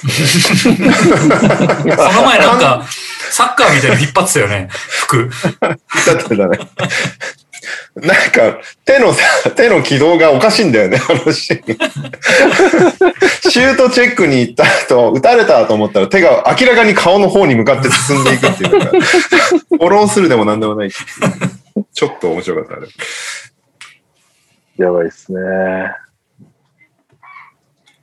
うんやっぱサンズ・クリッパーズの方が似てて面白いシーンが多い印象があるな、なんとなく。バックス、あーばまあ、バックスホークスも面白いんだけど、トレイヤングが悪役感出してはい、はい。て。でも、サンズ・クリッパーズの方がなんか、いろんな名シーンが生まれている気がす る。いろんな意味での名シーンね。なるほど。というわけで、はい。はい。いきますか。はい次のお話。はい。じゃあ、意外と時間プ食った。はい。まあ、ピッレクアーオフはップゲームもこれでい終やわいやピックアッったかプら。ゲームも含めてるから、これで。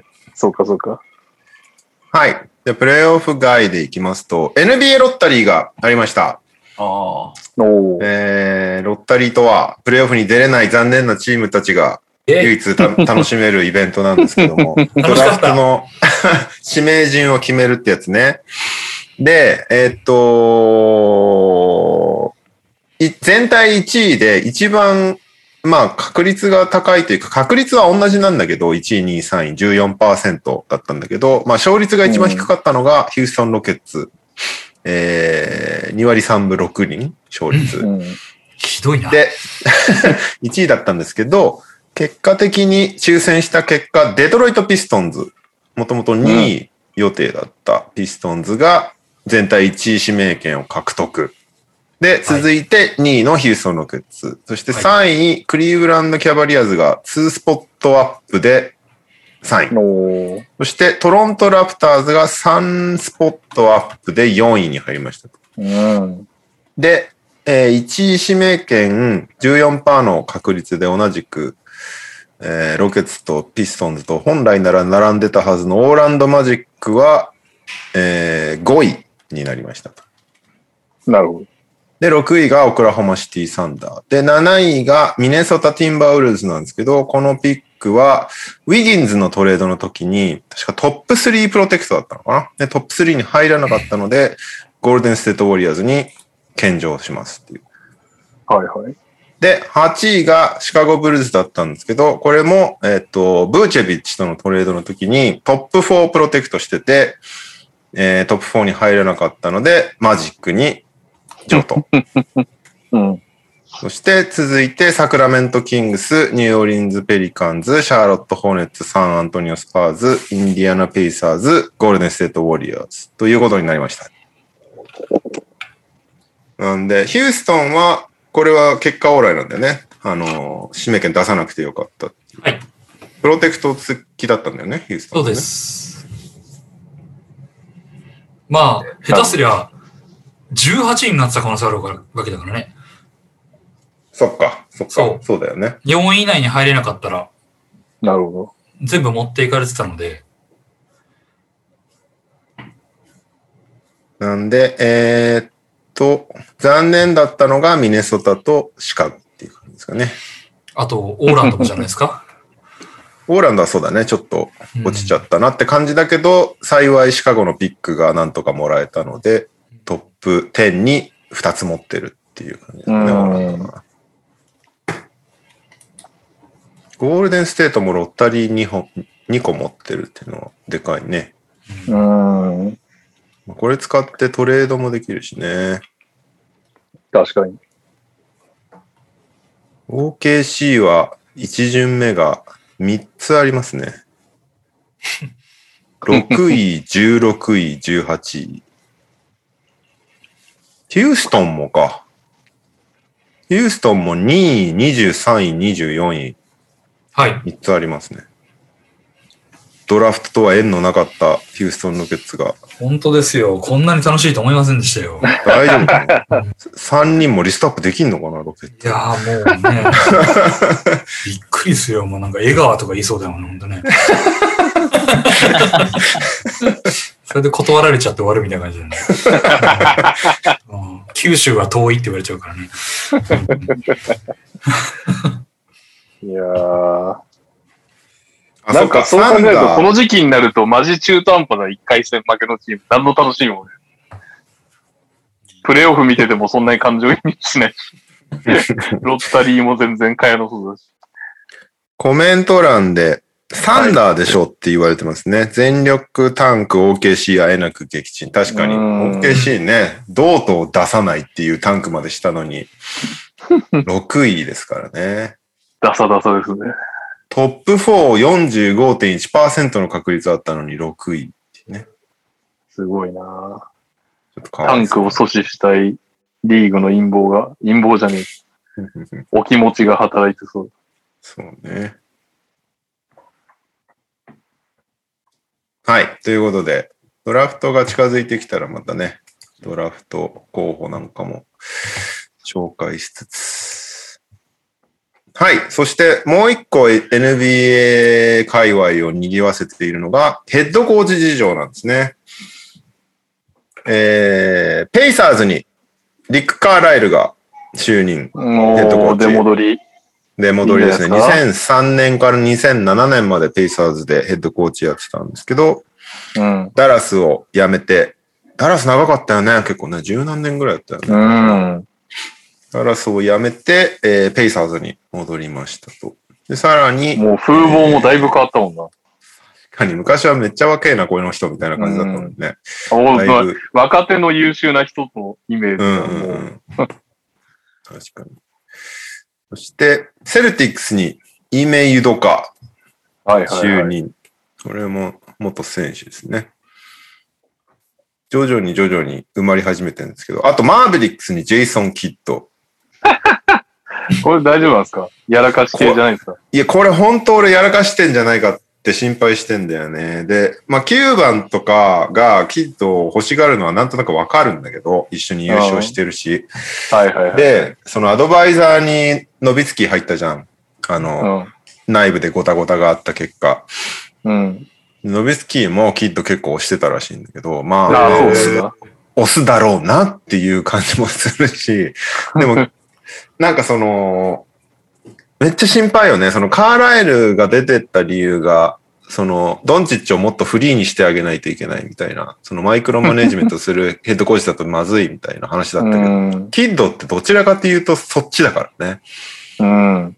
そのバックス時代も結構最後の方、あの、めちゃめちゃ慕われてたヤニスからでさえもお話聞いてもらえないみたいな状態になってたぐらい、慕われてねえじゃん、もう。指示出しまくってて、もう聞きたくないですみたいな状態になってて、やめていったキッドが、本当にそれで大丈夫なのか。も、まあ、もしかしたら、そのレイカーズアシスタント時代にすごい心を入れ替えて、 すごい人になったのかもしれないから見てみないとわかんないですけど、今のところ心配でしかないです、僕は。うん。うん。まあ、こうね、なんかも、元選手が、こうね、ヘッドコーチとして、新たなキャリアをみたいなのは見てて嬉しいところもある反面、キッドに関しては心配だな、やっぱり。 なんかどこに行っても問題あったじゃん。うんそうですね。なんかね、ネッツの時はあのヒットミー事件があって、あれ、ネッツか。ヒットミー事件は。で、さらに、あの、クーデーターを起こして、権力を得ようとした結果失敗してミルウォーキーにトレードされるっていう前代未聞の。 どこ落ちってトレードできるんだみたいな感じに。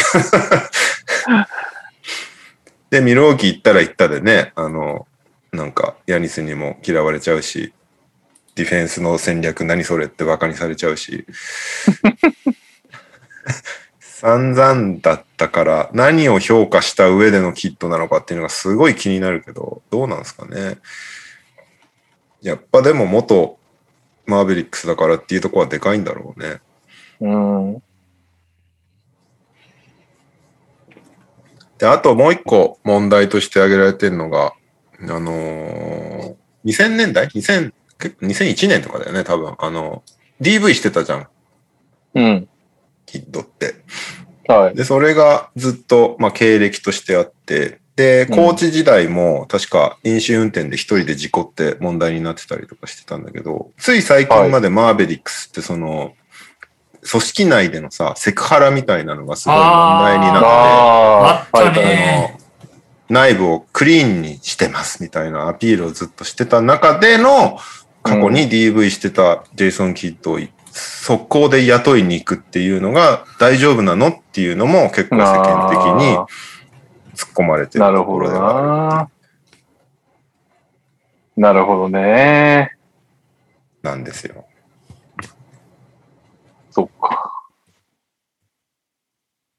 キッドのヘッドコーチ評価っていうのが正直俺はわかんないんだよな、まだ。うん。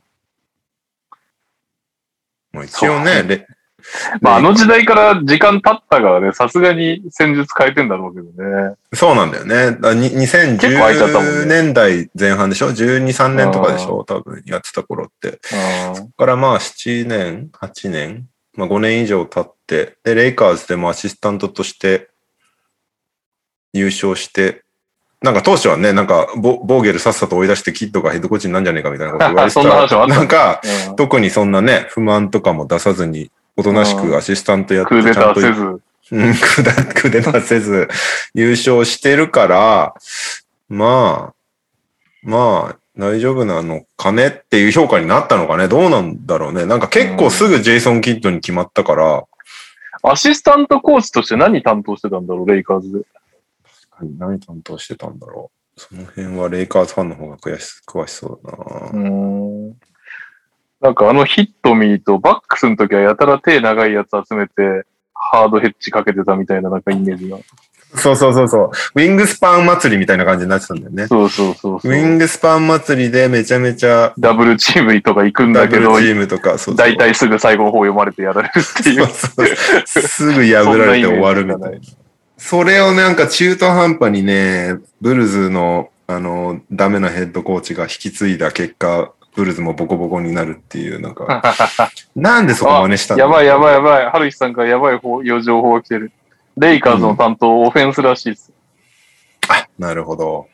やばい。一番の弱点じゃないですか。レイカー ズの。うーんまあまあまあね。でも一応、ヘッドコーチとしてのキャリア平均は、勝率4割8分ですね。なん、なんの一応って。一応って何ダメじゃん。一応。 6割5分ぐらいあんのかな 一応4割8分。ただまあなんか、まあの、ミルウォーキー引き継いだ時は、ミルウォーキー前年があの、な、え、これ、ひでえな。15勝67敗のチームを引き継いだの いで、や、そうそう、ひどかったんだよ、その当時。それを一応40勝まで、40勝まで持ってったっていうのは評価はされてるらしいけど。なるほどだ。ヤニス、ヤニス、ポイントガードいけんじゃんみたいになったのが、キッド入ってからだよね。確かああ、そうかも、そうかも、そうかも。そのやら、やらしたのがそもそもきっとか。うん。まあだからそういう意味では面白かったっすごい、てね。いうのもあるんだよね。じゃあ、ポルジンギス、ポイントガードか。そうしよそうしよう呆れられたとこでちょっと酒文字に行ってくる。う。ちなみにポルジンギスとルカ・ドンチッチは仲が悪いっていう報道もいっぱい出てます。なんか、あの、ポルジンギスが、あの、プレイオフ中にストリップクラブ行ったじゃん。うん5月のクリッパーズ・マーブリックスの時に、ロサンゼルスにシリーズが移った時に、ストリップクラブ行って、あの、怒られたんだけど、リーグに、ポルジンギス。それを受けて、ドンチッチめっちゃキレてるらしくて、 もう多分、あのコンビは結構やばいかもしれないっていう。これ NBA 選手はどうしてこんなにストリップが好きなのね、なんなんだろうね。というえ、アメリカの人はそんなにストリップが好きなのそんなイメージは、NBA 見るまで正直なかったけど、結構、でも若手も言ってるじゃん。からなんだよね。そのストリップクラブ。というか、まあそういうクラブ遊びみたいな。うん。あのー昔もあったじゃん。ユーイングとかがさ、アトランタかなんかのゴうんゴールデンなんとかみたいなうん。ところに行って問題になったことがあるんだけど、だその昔からあるから、NBA の文化なのかね。いや、そ選の、手たちの。アメリカの状況知らないんだけど、これストリップクラブと、いわゆる日本でいうとこのクラブはまた別、それはそれぞれあるわけでしょなんいかや、も踊ちるろだん、けのとこスろトリップクラブとクラブは全然違うし。それはだって日違本、日本だってそうでしょ。と。日本もそうでしょだから、あの、若者が夜中に酒飲んで、かつなんかちょっと女の子と知り合ったら嬉しいなぐらいの感じで行くクラブが、実は向こうではストリップなんですっていうことではないわけだよね。いや、それは違うでしょ。ちゃんとストリッパーがいて、あの、ラップダンスとかあってそうだよっていねこ。で日本でいうとこちゃんろとでストリ言うッパーとがい、て。日本でいういうところで言うと B リーガーがなぜかみんなこぞって浅草ロック座に行ってる行ってるみたいなもんでしょとでしょ。なんか、それが適してるかはわからないけど、も まあ、っストとリッねプ、っていうところでいくと、まあね、一番有名なのそが、うね、。でもあれはし、あれはショーだよね。ショーだね。え、ごめんね。俺、浅草のストリップ行ったことないからわかんないんだけど、うんあれは、演者さんはお客さんのとこに来てラップダンスをするの、えっ、と、だからその花道があって、舞台上で脱いでるだけ舞台上で脱いでる。そこがお客さんの、あの、膝まで来るみたいな。膝までは来ないね。舞台から降りない。じゃあもうちょい、もうちょい違いますね。やっぱり、なんか六本木とかにある、うん。そういう、なんつうのなんコだろうヨーテ、コヨーテアグリーが脱ぐみたいな、そんな感じか。うん、し、お客さんの方まで来るみたいな。あーあー、なるほどね。で、それでなんかチップをもらってみたいな感じそうそうそうそうそう。はあ、はあはあはあはあ、 なるほど。B リーガーがロック座に行ってるわけではないんだね。ではないそうだね、うんでもまあ、規模的に考えるとそれぐらいでもいいかもしれない けど。B リーガーがガジメのストリップ行ってたらちょっと面白いけどねうん。炎上するんだろうな、日本だと。確かにそう考えるとすごいな。アメリカ炎上じゃないもんね。普通に報道されてる。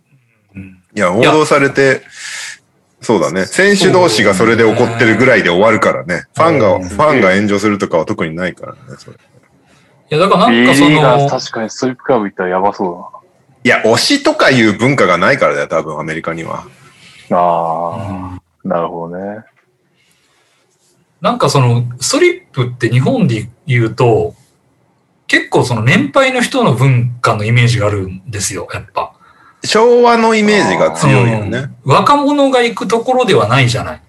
うん。まあ、だたかだ、ら、うん、正直最近、実はストリップに若い女の子が行ってるっていう現状はあるんですけど、うん結構そのストリッパー推しの若い女の子とかって割と一定数いるのよ今実はそれはあれでしょその舞台上の立ち振る舞いが美しいみたいなやつでしょあれちはょなっんとかあそのうの、ん図鑑寄りの見方でしょそうそうそうなんかその芸術的な面でその女性のその曲線美とか美しさみたいなのを女性が見てはすごい綺麗っていう風に見てるっていう子たちがいるのはそれは事実なんだけど、うん。で、まあ一つの文化としては確立されてるんだけれども、じゃあなんか一方でそういう若い、あの、ギラギラしてる20代のアスリート、それこそ NBA 選手なんかまさにそうだと思うけど、彼らが言ってるような感じで日本では行かないから、なんかそこはちょっと文化の違いというか、なんかそこはちあれがあるんだろうなっていうのは、そうね、多分ね、アメリカでいうストリップと、日本でいうストリップで、想像してるものが多分全然違うと思うから、ううんん。あのそうだね、それって、あれだな、ニュースってしとして報じるときに、 どうすればいいんだろうな。受け取りなんか方が、あの、国によって全然変わるよね、やっぱね。うほん、んとでもなんか、ストリップクラブって感じじゃなくない日本の。まあ、ロック座は違うね。劇場だストリね。ップ劇場じゃない劇劇場だ場ねだっていうとそれって。うん。ストリップクラブって言われて、日本人ってどれぐらいストリップ劇場をうん連想するんだろうな。あの、全然話の腰を折るようで悪いんだけど、なんとなく、ハーデンとかが、ストリップでめちゃくちゃに金使ってるのって金ばらまいてるのは、なんとなく、IT 企業の成り上がり社長とかが六本木のキャバクラでシャンパンタワーやってるのとかと、なんか、日本だとそういう換算になるのかああ、なるほどねな。気で見ている。そうねでもそれは確かに似てるかも。だからどちらかというと、多分ストリップクラブって日本にほとんどないと思うかうんら、アメリカっぽいのが。なん、なんだろうね。セクキャバとかに近いのかないや、違うでしょ。全然。でも、それあのーセクシャルなサービスはないわけだもんね。うーん、ぎあのー微妙なとこだねまあセクキャバまではいかないのかなうんいかないんじゃないわかんないけど。ただ、金を積めばいけるんだと思うんだよね。多分アメリカのストリップクラブも。なるほど。だからね、そこの、確かに日本の風俗で向こうのストリップクラブを何に、何が一番比較対象として正しいのかっていうのは、議論していいポイントかもしれない。いや、もうまさに、あのーうってつける番組じゃないですか、本当だよ。この番組以外どこがやるんだみたいなお題ばっかりその、六本木のキャバクラでシャンパンタワーって言ったら、なんかその、札束をばらまいてる感じじゃないですか、多分あいつらの遊び方って。両方、その、うん六本木で無茶やってる人たちも、その、ハーデンとかも別に多分セクシャルなサービスを求めてるというよりは、みんなでパーティーして札束で権力保持じゃないけどわかんないけど、こう、なんつうんですかね、そういう遊び方、うん成功者の遊びというかよくわかんないけど、っああ。てういんう、だからそれ多はあるだろうな分別にセックス目的でも何でもないと思うんですよね。おそらく。知らねえけど、パーティー行ったことないけど、彼の。目的、セックまあ、セックスはどっちにしろできないから、セックス目的ではないのは間違いないんだけど、まあそうね、そのお色気が必要なのかどうかっていうところが、もしかしたらアメリカにはそういうのがストリップバー以外にないのかもしれないな。あんのかなわかんない。俺も、俺も結局な、大人の時代にアメリカに住んでないから、そういう夜遊びに、事情に疎いんだよな、アメリカの。うん要はあれ、なんか飲み物持ってきてくれる、ウェイトレス的な子が全部脱いでるみたいな、そんな感じいや、ストリッパーはストリッパーでちゃんといるんじゃないかな。あ、そうなんだ。で、いるねウェイターはウェイターでいるんじゃないかな。だからそういう意味では、キャバクラの方が近いと思うんだよね、多分。女の子がいて、えっと、お飯とか持ってくる人がいる。それこそさ、ルー・ウィリアムズが行ってるストリップクラブなんて、飯がうまいで有名なわけじゃん。ああ、なんだっけ、うんなんか、チキンウィングかなんかがうまいとかってそうそうシそうギんニチャーチキンが。だからちシゃんグネチャとーフレレーバーがもうレストラン的なところ、要素もあって、ああ。別でストリップクラブ的な要素もあって、みたいな感じ。なんか昼営業はレストランみたいな、夜はストリップクラブですみたいな。えーなんか日本にないんだったら、そういう業態に正気があるかもしれないね、もしかしたってら、こね。とになるのかな、なんかいろいろ規制をくいくぐらなきゃいけない気がするけど。でもなんか日本人でやってないで外人でのはあるよ、確か。多分そういう。あそうそうそう。外人向けのそういう店はね、多分ある。そあの、ーいわゆるアメリカのストリップクラブみたいのって多分外国人向けので六本木とかに行けばね、絶対あるんだよね。ああ、なるほど、ね。俺、バチュラーパーティーで一回行ってんだよね。へえ。なんか、いわゆるストリップクラブみたいなの。うーん。なるん。ほ何の話だど。すいません、ストリップを掘り下げすぎ ました。なんだっけ、なんでストリップの話 が何の話だそうな何の話だあの、ポルジンゲスがストリップに行ってるってポルジンギスの話ね。 そうか、そうか。俺が酒を取りに行ってる間にこの話になってたの。そう。で、えーまあまあまあ、そうね。ジェイソン・キート本当に大丈夫かっていう話。で、そして、ポートランドにチャンシー・ビラプスうん。が決まりましたっていうことなんですけど、これもこれでいろいろとうん今物知らな議かったを俺この醸し話。ている。そうなんだよ、そうなんだよ。えっ、と、うんまず、えっ、と、まあ、ビラプスが決まりましたっていうところなんだけど、今、問題に挙げられているのが、ビラプスは過去に、えー1997年、うんセルティックス選手時代だから、ルーキーイヤーってことだよね。うん。に、まあ、チームメイトのロン・マーサーと一緒に、婦女暴行をしてたっていううん。話が上がっていてて、まあ実際その事件として処理されていて、で、あのー本人たちは否定してるのね、合意の上での、えーうんセックスだったみたいなことを言ってるんだけど、で、最終的に2000年に示談示談金で解決済みなんだけど、うん。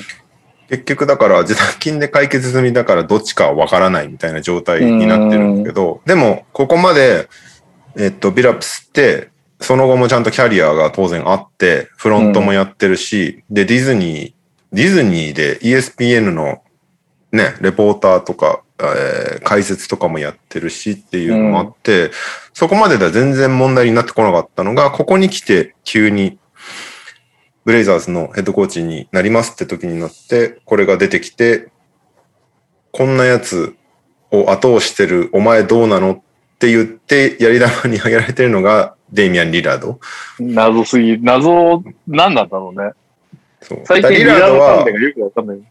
リラードは、その、リラードの話だと、うん。ブレイザーズ側からいっぱい候補を渡されて、この中で誰が好きみたいなのを聞かれて、うん。まあ、キッドとビラップスっていう話をしたらしいんだけうどん、で、そこを、なんかファンとかに、キッドは DV だし、ビラップスは97年に侮辱を起こしてるし、お前何なのみたいなことを言われ始め て、で、それに対してリラードは、いや、し知らんかったわ、そんなの、みたいなことを言う。 当うん然、そういう行為は別に全然サポートしません、みたいなことは言うんだだけど、今、そこが今、ごたごたしているっていう。だからリラード、リラードはリラードで、その、なんか自分のよくわからないままビラップスに決まりましたみたいなことにもちょっと不満を持ってるらしくてとか、なんか いいろいろあんだよ、なんななんか。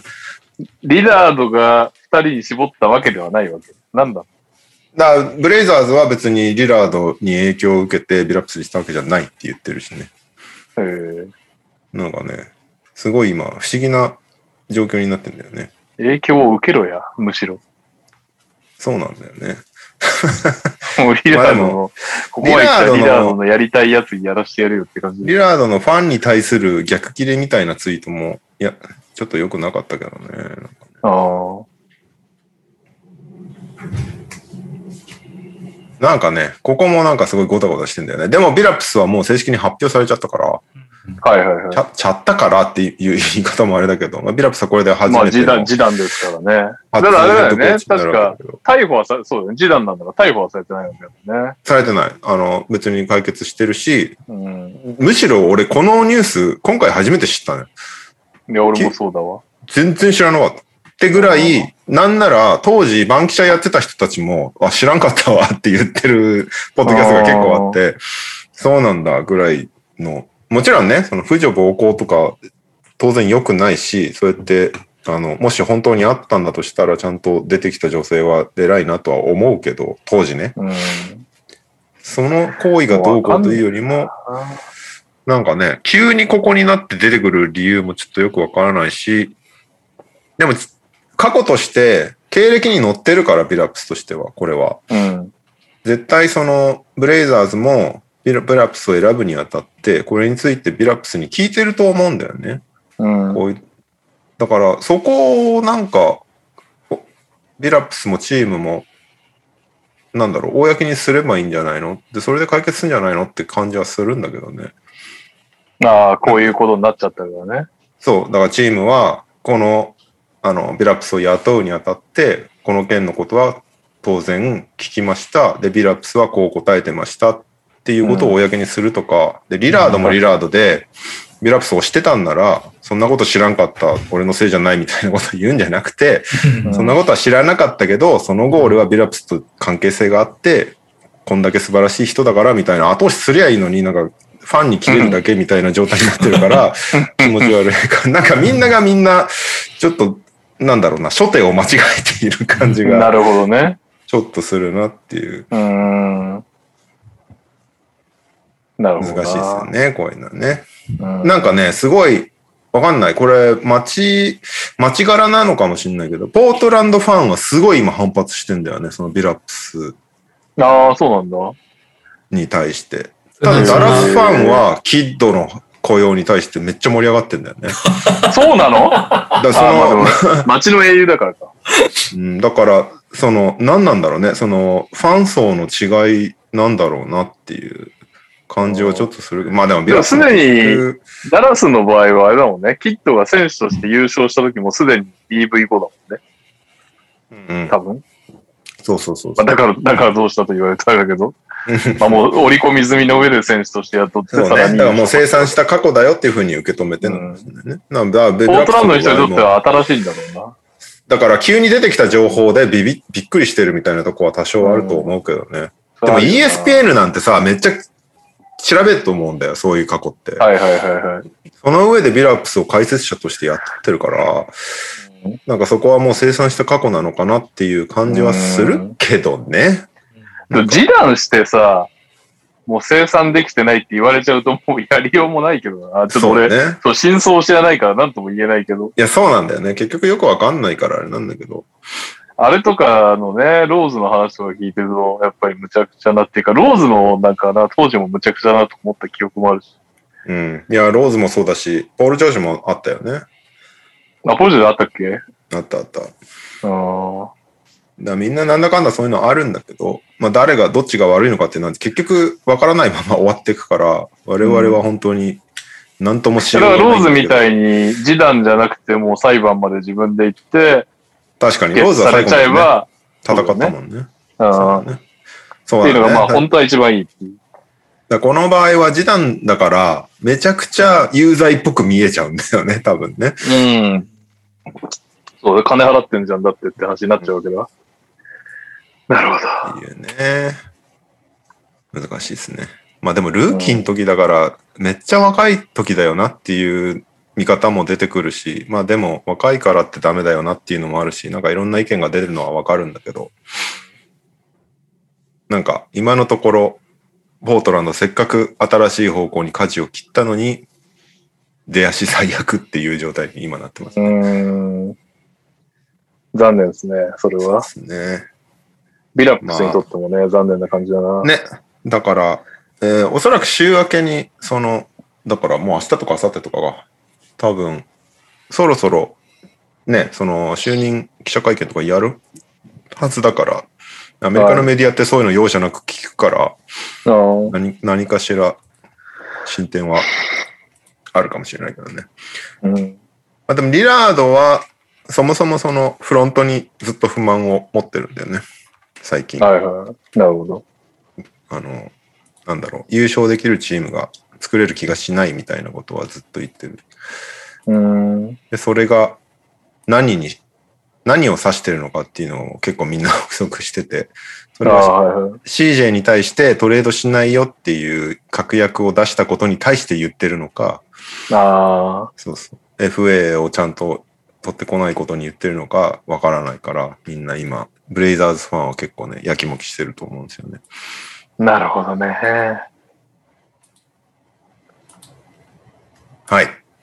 あとは、えーっと、ジャズ、ユタジャズがバスケットボール運営部門のエグゼクティブバイスプレジデントのデニス・リンジーが退任しましたっていうニュースがあったんですけど、はい。えーっと、これは、まあ退任っていう体になってるんだけど、ソルトレイクトリビューによると、その新オーナーのライアン、ライアンなんだっけスミスだっけめっちゃほうほうほめめっちゃ羽振りのいい人。ライアン・スミスだよね。が、割と決断したっていう感じらしいんだよね。う。うん。で、このデニス・リンジーって人は2012年にジャズ入りして、で、うんそこから2014に14年にクイーン・スナイダーがヘッドコーチになってるんだけど、うん。なんで、クイーン・スナイダーはこのデニス・リンジーって人が選んだっていうことになるんだけど、うん。ただ、その後、めちゃくちゃ関係が悪化してくるんだって。うん。へえ。すごいもう犬猿の中みたいになっちゃって、そのチーム内なのに、あの、人を通さないと話せないみたいなぐらい仲が悪かったらしくて、クイーンスナイダーと、うそん。のデニス・リンジーと人。で、でデニス・リンジーさんは、すごい、その、現場に介入してくるっていうことをスナイダーがすごい嫌がってたっていう。ああ、はいはいはい。だからローテーションが短いとかすごい言ってくるんだって。細 けえ。で、いや、でも、チーム構成的にね、その、エクサムとか、ナイジェル・ウィリアムズ・コスとか、もっと成長させたりとか、トレードのコマとしてもっとバリュー出すために使いたかったのに、クイーン・スナイダーはローテーションをすごい絞るから全然使われないみたいなことに対して、この、デニス・リンジが文句言ったりとかするのを、スナイダーうが、んそれはちょっと越権行為だみたいなことをめちゃめちゃ言ってたりとか、むしろ、あの、そいつらは NBA で通用しないからダメだみたいなことを言ってたりとか、で、ロスターに穴が多いのはお前のせいだみたいな感じになって、もうだ行ったり来たりしてる感じ。なるほどね。そう。で、あとは、あの、フェイバーズうん。とかは、リンジーはすごい推してたんだって、この、ゴベアとフェイバーズと、いた最初にいた時ね、はいはいはい。ゴベア、フェイバーズを使ってやれば、ディフェンスすごいことになるんじゃないかみたいなことをリンジーはずっと推してたのに、スナイダーは、フェイバーズいるとちょっとスペーシングがひどいから、うん。きついっすみたいな感じで、そこで揉めてたりとか、あとまあドラフトだったりとか、なんかいろんなポイントでずっと揉めてたらしくて、まあでも最終的にリンジーがいなくなるっていうことで、クイーン・スナイダーが勝ったっていうことになるんだけど、まあオーナーシップが変わったっていうのがかなりでかいんだろうね。うーん。で、さらに、ジャズには、ダニー・エインジがもしかしたらアドバイザー的な役割で入ってくるかもしれないっていう。うん。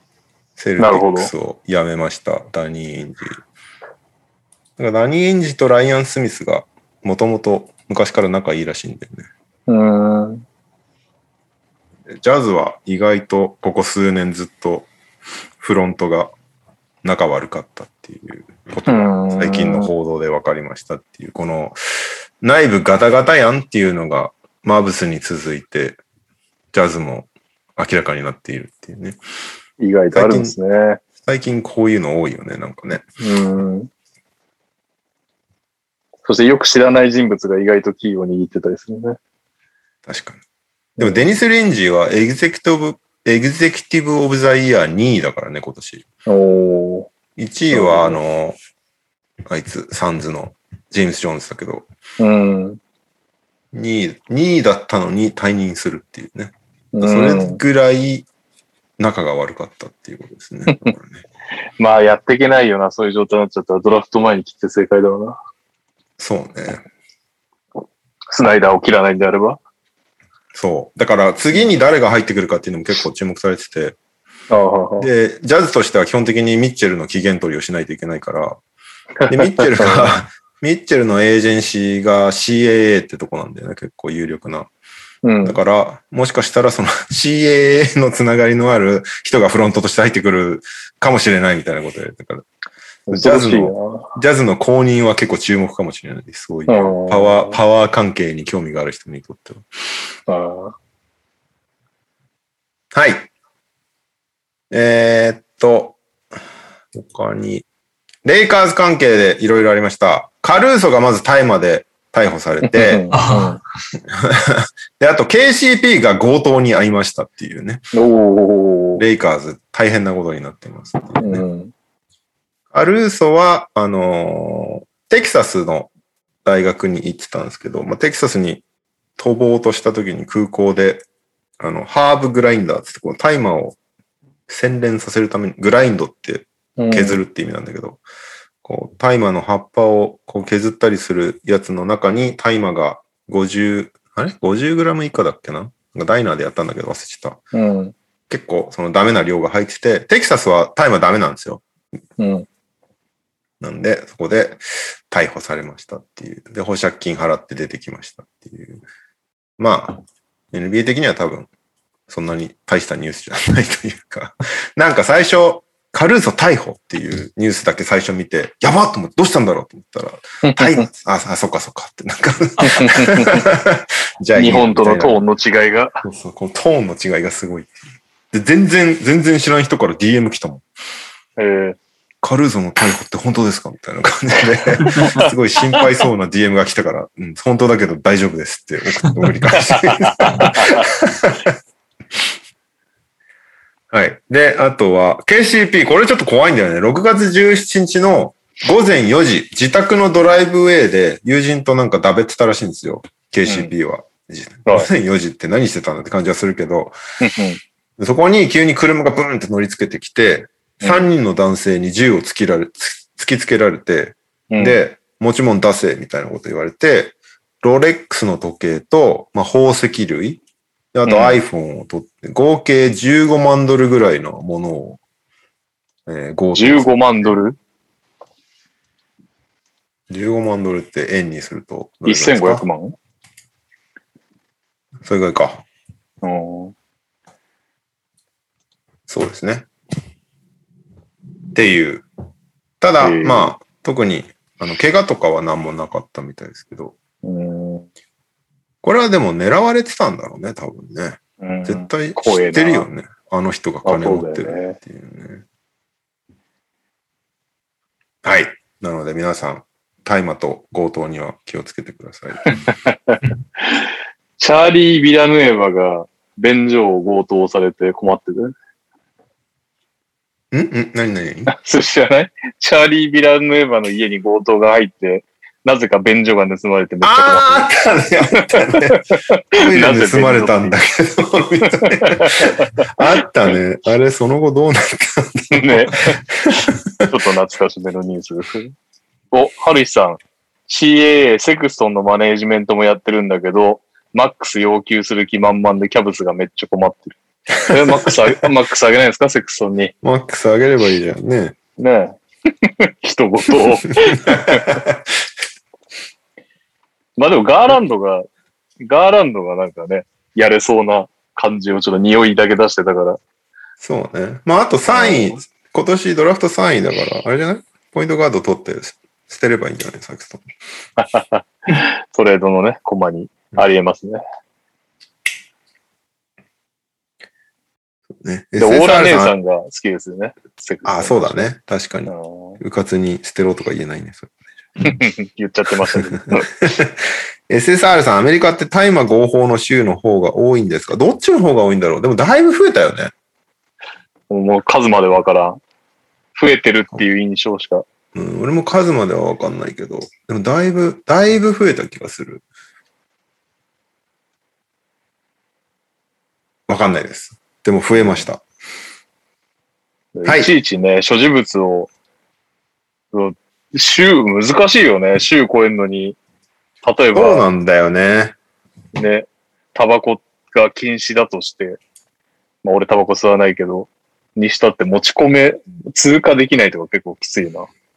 そう。まあだから合衆国って呼ばれてるんだけどね、多分ね。はいはいはいはい。国、国を渡るぐらいの覚悟で州をまたがないといけないんだよね。多分なるほどね。うん、全然法律違うからね、ほんと州によはっいてはいはい。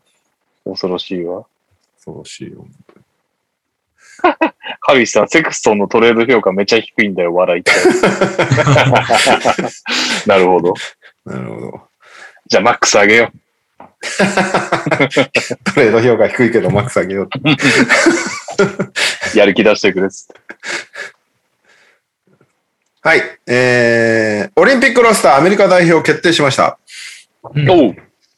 バムアデバヨ、ブラッドリー・ビール、デビン・ブッカー、ケビン・デュラント、ジェレミー・グラント、ドレイモンド・グリーン、ドリュー・ホリデー、ザック・ラビーン、デイミアン・リラード、ケビン・ラブ、クリス・ミドルトン、ジェイソン・テイタム。そしてヘッドコーチにグレッグ・ポポビッチ、アシスタントにスティーブ・カー、ロイド・ピアース、ジェイ・ライト。ジェイ・ライトさんは、あの、ビラノバ大学のヘッドコーチです。うんということで、これで12人決まりましたと。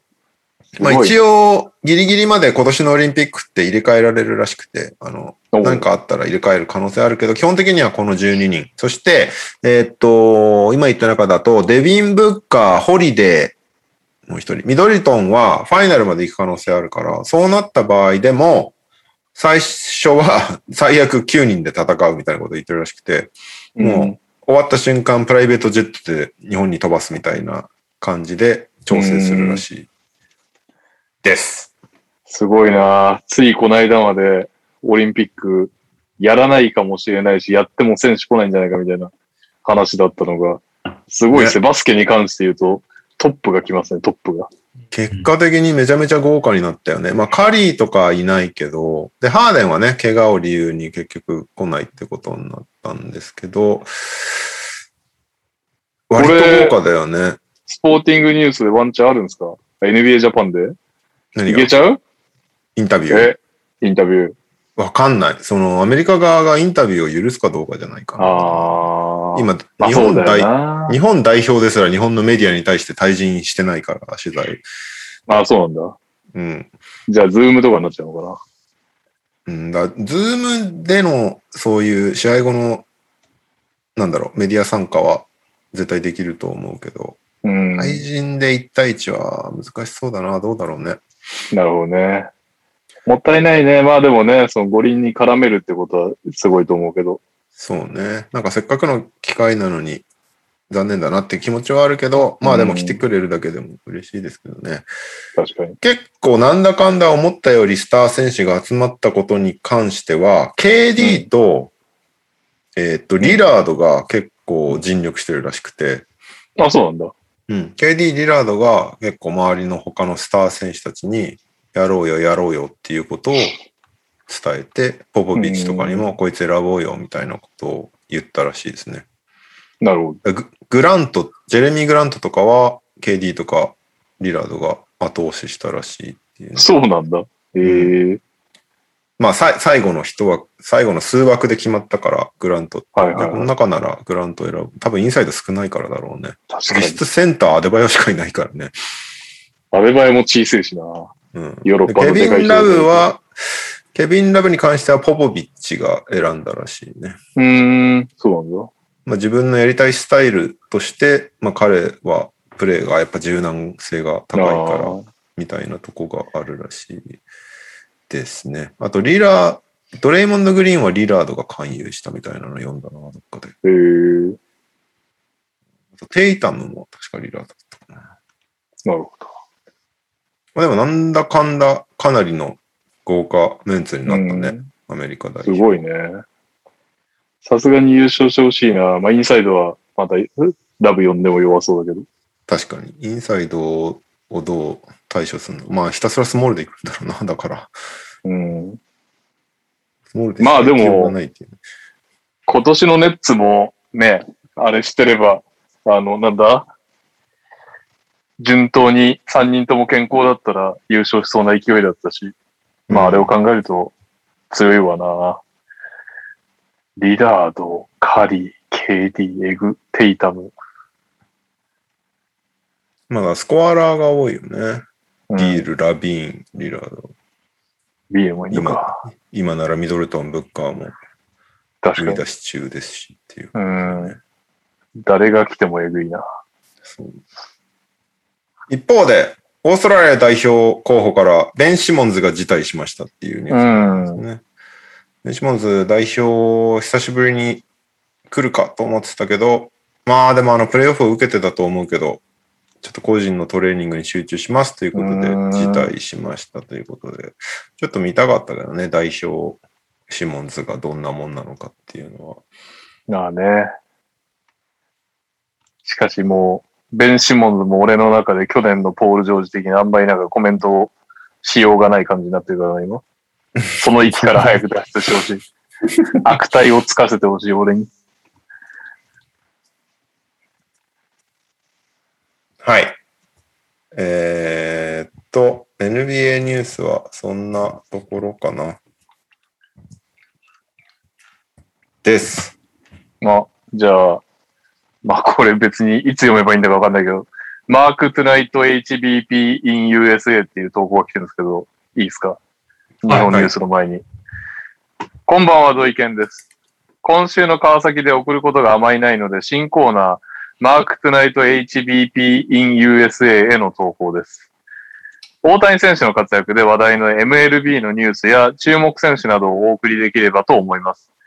記念すべき1回目の注目選手は、大谷選手とホームラン王を争う、ブラディミール・ゲレーロ・ジュニア選手です。トロント・ブルージェイズに所属する一塁手で、99年3月16日生まれの22歳とまだまだ若い選手。ホームラン数はここまで大谷選手と並んでメジャートップタイの26本。それだけじゃなく、打点66もメジャートップ。打率3割4分2厘はリーグ2位と三冠王も夢じゃない成績を残しています。オールスターゲーム前日のホームランダービーは欠場が発表されていますが、ホームラン王争いはシーズン最後まで大谷選手と争うのではと見られています。ちなみに、ゲレーロジュニアという名前の通り、お父さんもかつてシーズン MVP にも輝いたことがある元メジャーリーガー、他にもタティース・ジュニア、アクーニャ・ジュニアなどなど2世選手の活躍も注目されています。この投稿を聞いて、俺前から知ってたし、とつぶってみるのもいいかもしれません。今回はブラディミール・ゲレーロ・ジュニア選手の紹介でした。ちょっとでも MLB のことが気になったあなたは夜11時に BS1 をつけると幸せになれるかもしれません。それでは次回をお楽しみに。ガチで知識系でしたね。まあ、宮尾さん、宮尾さん宣、伝だった。同同期としてコメントくださいよ。そんなミュートにしてないで。本当だ。聞こえない聞こえない。嬉しい聞こえない、聞こえない。え、すいません。完全にミュートにしてるつもりなかったです。嘘ミュートあにれだ総あくびしてたやん。あれです、あれです。あの、喋らなすぎると自動でミュートになるらしい。そんな機能あんのあるある。 あ、すいません。あの、同意見同期じゃないんで、特にコメントないです。同期じゃない 喋った結果っていうね。先輩です、先輩。あーミュートだった。びっくりした。まあでも、2世選手で、うんねなんか、ケン・グリフィーとか、カル・リプケン以来っていうか、そんな感じですうかね。ん。なるあーほどね。え、右さんは何メジャーも強いわけ強くはないです。あの、表面上です。表面まあ、それなりに追ってるって感じ。上積みをそさらうぐらいの知識しかないです。れなりになるほど。というわけで、あの、あとはニュ日本方面のニュースしか来てないです。はい。あ、その前に一個だけ、あの、馬場雄大選手がオーストラリアで優勝しましたっていうニュースおめでとおー、おめでとう。レオさんおめでとおい。 NBL1 シーズン目にして、メルボルンユナイテッドがパワースワイルドキャッツに勝ちまして、グランドファイナルで。5戦方式、3戦先勝方式、う。うん3連勝ですよ。まあ相手ね、あの強いシーズン MVP のエースのブライス・コットンがいなかったっていうのを抜きにしても、強かったです。メルボルンユナイテッドはやっぱり。うん層が厚いね。とにかくね。そう。で、え3連勝で優勝しまして、えーファイナル MVP はジョック・ランデールっていうあのセンターの人で、来年 NBA 行くんじゃねえかみたいな言われてる人なんですけど、なんと、その後ですね、あの、メルボルンユナイテッドって毎年チーム内での表彰をするのね。チームとして。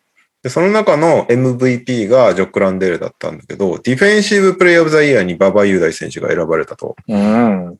なんで、それはまずめでたい。で、あと、シーズンを通して、チームのその価値観、チームが掲げてるこう価値観とかモットーみたいなのを最も体現した人っていうのを、毎回試合をやった後に選手間で投票するんだって。うん。で、で多分それの最終的な集計として、馬場選手になったっていう、初シーズズンでそれすげえなっていう。確かに。どんだけドンピシャだったんだっていう。ていうか、メルボルンのモットーって何なのうん、モットーが何なのか正直わかんない ね。もうダメだ。レオが知らなかったらお手上げだ。いや、でもずっと選手たちも監督も言ってたのは、あの、犠牲心みたいなところだと思う。あーあの確かにね結構どの選手も、他のチームに行ったらスターになれるし、先発になれるところを、うんそういう役割を殺してまで、自分はこれをやるんだっていう役割を受け入れて、優勝するために、そのチームに身を捧げたっていうことを評価されたんじゃないかな。なんか、なるほどね。インタビューとか、いろんな人のゆ試合後の、なんだろう、試合後のインタビューとか、優勝後のインタビューとか見てても、みんなそれを口を揃えて言ってるので、多分そこなんじゃないかなと思ってます。馬場選手もね、なんならね、B リーグにいりゃいくらでも金稼げるし、大エースとしてやってるところを、ね。わざわざね、稼ぎの少ないオーストラリアに行って、うんね、しかも先発じゃなくシックスマンとしてやって、オフェンスじゃなくディフェンスで頑張ってくれって言われてっていう、ところを全部受け入れて結果出してっていうところはやっぱすごいですよね、やっぱり。相ごいです当メねンタル強くないとできないんじゃないかな、あれ多分。うん。うん。俺、俺日本なら大エースなのに、みたいな風に思ってやってたら絶対活躍できないよね、多分。そうですね。まあ、ただ、馬場選手の場合はね、はっきりとやっぱ NBA で最後やりてえっていうのがあるから、NBA に行った自分も想像した上で NBA をやれてるみたいなとこもあるかもしれないけど。それは大きいよね、多分ね。うん。 NBA で、あの、なんだろう、欲しいと思われてるポイントを頑張るみたいなのところは、本人もずっと言ってたからね、やっぱスリーを頑張るとうか、んディフェンスをしっかりやるところから始めないと。だから、見てる先が NBA だからいいんだよね、うんきっとね。うん。俺 B リーグならみたいな感じでプレイしてたら多 分不満しか残らないみたいな感じになってた可能性が、俺 NBA でやりたいから、ここではこれだけのことをしっかりやるっていう風にうん挑めたのが良かったんだろうね、多分ね。うんどうなんでいやーすか、ワンシーズンを追って、レオさん。いや、あのーすごい良かったのが、し本当シーズン通して結構最後まで結局、起用方法に俺は不満だったのね。わけわあわそうなんだかんないというか、なんか、いや、もっと使えたよね、みたいなところとか、なんか、あー起用の基準がわからない時が結構あったの、俺。うん。なんかなんでこの試合はそんなに出さなかったのみたいなとかは、最後の方まで結構あったし、なんならセミファイナルとかでもあったんだけど、もで、グラ、その決勝シリーズの初戦もあんま出てないの、馬場選手。う、はいはいはい。あのー第一クォーターにちょっと出て、その後全然出なくて、最終クォーターにちょっと出てくるみたいな感じだったんだけど、何なうんのっていう感じだったところが、第2戦、うん第3戦は結構出てて、うんまあその先発の2番の子がファールトラブルになったっていうことも相まってなんだけど、それが逆に本当に良くて、うんそうなったおかげで馬場選手を早めに投入しないといけなくなったのが、ディフェンス的にもすごい良くなって、うん。なんか第一戦で29点ぐらい取った選手がいたんだけど、その人にひたすら馬場選手をつけるっていう感じになったのね。で、それがすごい結果出て、 うん。なんか第一戦めちゃめちゃ活躍してたのに、第二戦は本当フィールドゴール、な、なんだっけな、19分の3とかなんかそんな感じで。 おーえなぐん。かスリーも10本全部外すみたいな、そんな感じで。うで、ん第3戦も結局そのまま馬場選手がついてたし、で、なんなら第4クォーターの終盤、その試合が終わるまでずっと馬場選手出ずっぱりだった。はいはで、そうそそれうって最後ねやっぱり、そうそう。だから結局自分のプレーでヘッドコーチの信頼を勝ち取って最後まで立ち続けたっていうのって、やっぱシーズンを通してやってきたことが最後に実を結んだなっていう印象ですね、うん僕は。だから。い。なるほディフェンスがすごいいいし、で、オフェンスになったら、やっぱり速攻で多分馬場選手より速い選手ってあのリーグでいないんじゃないかなってぐらい良かったの、うん馬場選手の。で、実際 NBL のアドバンススタッツとか見ても、あの、トランジションでのポイントパーポゼッションが、ぶど。うん。なんか、な、何十本以上なら馬場選手が1位とかなんだよね。なんか50、50か60ポゼッション以上とかなら馬場選手が1位だったんだよね。そのポイントパーポゼッション。トランジションになった時は馬場選手が一番いいみたいな数字が出てて、だかうん。らその辺が実を結んだなっていう感じがしましたね。その最後の最後なるに。ほど。来シーズンはシーズンはやっぱり 本人も言ってる通り NBA に俺は行ってほしいから、それに対してどうできるかっていうところなんだけど、やっぱオリンピックが出てくるからどうしてもスケジュールがああ。今までと変則的になっちゃうんだよね。だからサマーリーグも参加できるかわかんないじゃん。うん。サマーリーグって多分オリンピックの直後とかで、おそらく参加できないんじゃないかなと思ってんのね。なるほとなると、キャンプに呼んでもらうしかなくて、ど。うん。トレーニングキャンプに。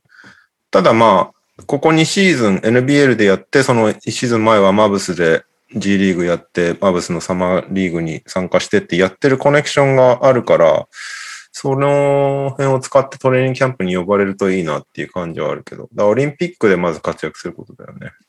うん。2年前のね、ワールドカップでアメリカ戦で見せたようなそうそうそう。感じをスペインとか相手にやると。そう。でも2年前より明らかに選手としてレベルアップしてるから、そういう意味いでは。や、自信が違うよな、どう考えても今な。全然違うと思う。やっぱアメリカ、アメリカじゃないけど、海外で2年やれたっていうのはすごい自信になってると思う、本人にとっても。だよね。うん、で実際ね、その外からのシュートもすごい成長してるし、うん。で、ディフェンスもね、海外に対してめっちゃ通用するっていうのを見せてきたからね、1シーズン通して。うん。だから2年前、ダラスのサマーリーグに呼ばれてたのを考えれば、今年も全然行っておかしくないと思うけどね。そこでうんものにできるかどうかは、あとは本人次第だけど。あとは呼ばれる年か。25? そうね。 6 25? 今年6になるのかな、なるほど。もう最後のチャンスだと思って、うんやっぱ G,、G リーグだね、ここは NBL ではなく。そうね。だから今今シーズンはやっぱ J リーグがどうなるか分かんないっていうのを理由に NBA に行ってるからね、そうねそれ前提だもん馬ね場選手は。そう。うんだから今年はもし J リーグちゃんとしワンシーズンやるなら、別にそこにいるのもありだと思うし、うん。ただ、J リーグってやっぱり俺が俺がリーグだから、 その中で馬場選手のいいところが発揮できるのかって言ったらまたちょっと変わってくるから、あれだよこうどな。う見極めるかだよ。よね。あの、少なくともチームと G、 NBA チームと G リーグが割と連絡を取ってるようなチームに広がってほしいよな。ちゃんと連携のあるところじゃないと難しくなってきちゃうから、そのチーム選びはすごい重要になりそうだよね。ね。まあでも、2年前よりは期待値高いんじゃないですかね。うん。すごいわ。信じらんない、ほんと。いや、全ぜ員。八村、渡辺、馬場。やひ、ばすぎ実る現わし。てほしいけどね。うん。はい。はい。そんな感じですかね。なんか今日長くないですかそんなことないあ、もうニュースの終わりか。ニュース が、ピックアップゲームがないから、は実い。質ニュースで終わりだかそうだら、ねト。イレ、トイレ行ってきていいですかね。同いじっくてらっしゃいませ。いってらっしゃいませ。 じゃあ、にゃおとじゃあ二人ですごにゃおさいん日本ニュースについて語って。あ、日本ニュース、まず俺が、まおあいい、ミいュやートにすんな、にゃお。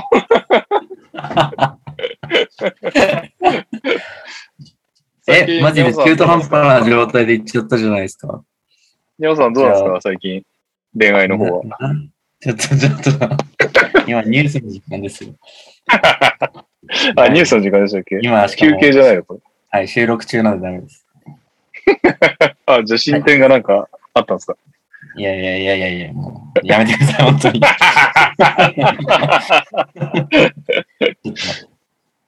最近なんかあの、収録終わってからのアアフタートークみたいなのが長すぎるので、皆さんの。ちょっとやめましょう、ああいうの。なるほど。なんかあればお伝えし ますね。だあれははい。めっちゃ素振りしたみたいなツイートしたら。え、なんゴかルフこんな話していいんですかわかんないですけど。だ って、誰もいないんだもん。お前と日本方面の話題してなんかあんのかよ。そう逆でにすね。ないですね。じゃあ、ニャオゴルゴルフ方面ですかね。ゴルフ方面どうなんですかいや、僕、ゴルフ、はい、始めました。買ったクラブあの、親がやってたんで、うんその親のを借りて、今はやってます。まだ自分のものは手袋親し父か。右利きじゃないの僕、右で始めましたよ。えもうなんか、それぐらいのハンデ背負ってやってやろうと思って。もう運動神経抜群の俺ならいけるやろって。え野球はど野球左で打ちですよ。だから、本当初めて絶対、右本で打つ当にいけるもんなのそんなの。いや、どうですかね。とりあえず、あのーレッスン的なものは通おうかなと思って。ええまあまあ別に、別にいいけど。まあまあまあ、左利きの人が右でやると飛ぶとはいい。まあ、最終的にね、馴染んでくればどうにかなんじゃないかなと思ってるんで、あはあ、いまあゴルフクラブとは安いしな、右のが。今年中ぐらいにちょっと皆さんと行けたら嬉しいなっていう感じで、はい、やってえます。ー全然日本ニュースじゃなかった。いやいや、だって見てないでしょ、に ゃお。日本ニュース。いやいやいや、意外と詳しいかもしれないですよ。うんじゃあ今週のニュース一個だけ言っていいよ。言っていいよ。言っていいよ、もう。しょうがないから。にゃおが一番喋りたいやつ言っていいよ。ど、どの話題からいくあええ日本のニュースは、遺跡がいっぱいありましたよね。 お何が気になってんの しえあ、はいはいはいはいはいはい。クイズじゃねえんだよ。はい石石川海人選手。そこ はい。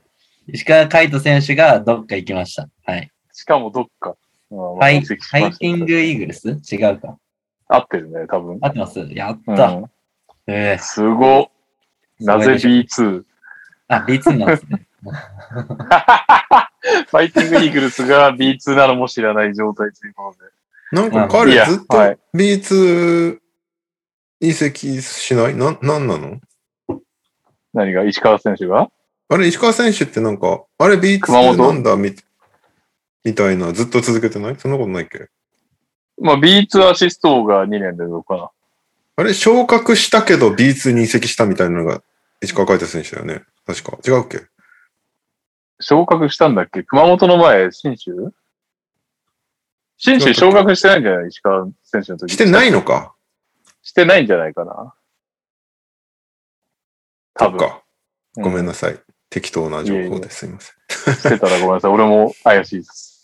なんか、行きましょう B1 レベル日本方面なのにってよく言われ、あ、はい。日本ニュース。えっ と、日本代表が強化試合を行ってまして、イラン代表とずっと試合やってたんですよね。 うん。 2勝1敗で日本が一応勝ち越したという体にはなっていますが、うん、なるほど。海外組のいない中、いろんなラインナップを試しつつ2勝1敗。まあでもイランね、そのオーストラリアに次いでアジアでは非常に強いチームとされてる中で、国内組で2勝1敗っていうのは、良しとしていいんじゃないですかね。うん。見ました僕見てないです。あ、見てないんだ。そうなんだ。うん。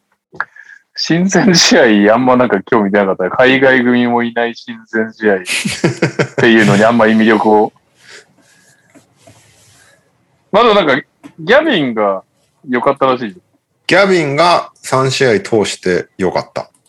これ、俺、ロシターって予想してたけど、ギャビンだったらまた予想変わって、それは面白いですね。そう。このまま行くとギャビンになる可能性もあるけど、まだ、まだでも、えっと、こっから何試合か、5、6試合あるのかな、親善試合。うん。来週沖縄大会で3試合、ハンガリー、ベルギー、あともう一個どこだっけな。俺、取材行くのに。しかもまた新聞試合もな、まあ別に、だからといって見なくていいわけじゃないんだけど、なんかもう、この間ワールドカップ、ちょっと若干トラウマで、親善試合でウェそうなんだイウよェイねしてたら、ウェイウェイとか言ってたらやられちゃったからね本気出したヨーロッパに何もできなかった。むしろあれをやったからスカウティングされたんじゃないかぐらい の。 ハンガリー、ベルギー、ー、フィンランドと親善試合を。五輪には出れないけど、みたいな感じか。そうそう。五輪には出ないけど、どれも FIBA ランキングは日本より上の30位台っていうね。そう、これがあるし、その後、埼玉で2試合ぐらいやるのかな、確か。これは多な分るほど五輪が決まってる別グループとやるんじゃないかなと思っていますけど。なるほど、なるほ沖縄僕行ってくんすよ。え取材で。おお。ど。いいっすね。まだ、羨ままだしいしわ、まだ申請降りてないから、あ、沖縄でもあれか。緊急さ事れな態かっ宣た。言。いや、緊急事態宣言だけど、多分、沖縄市は大丈夫。あわかんないけど、あのーめちゃくちゃ制限かけられてる。その会場に行って試合見れるけど、対人の取材はできないから、試合後ズームでやりますみたいな感じだから、全然、マジうん、それで沖縄行くの、行きます。見ないとすげえ。話にならないから。あれもあんだよね。放送ないの放送は別にあるんじゃないのだダゾーンかなんかであるんじゃないかなと。取材って対人取材できないってちょっと嫌だね。そうなんだよね。この辺が早く終わるといいなって感じ。うーん。ただまだ申請が降りてないから、これで申請 弾かれたら行きますと言ってすごい。い いや、メディアを、登録メディアを知らないけど、弾かれることないでしょ。さすがに。いやー、人が、なんか制限してるらしくて、人数を、呼ぶ人数あを。その中で、めちゃめちゃ多かったら、これまでの実績とか、来場実績とかを考慮した上で、えー選びますって言われてて、ー俺本当に代表の時しか行ってないから、全然実績とか何もクソもないから、俺。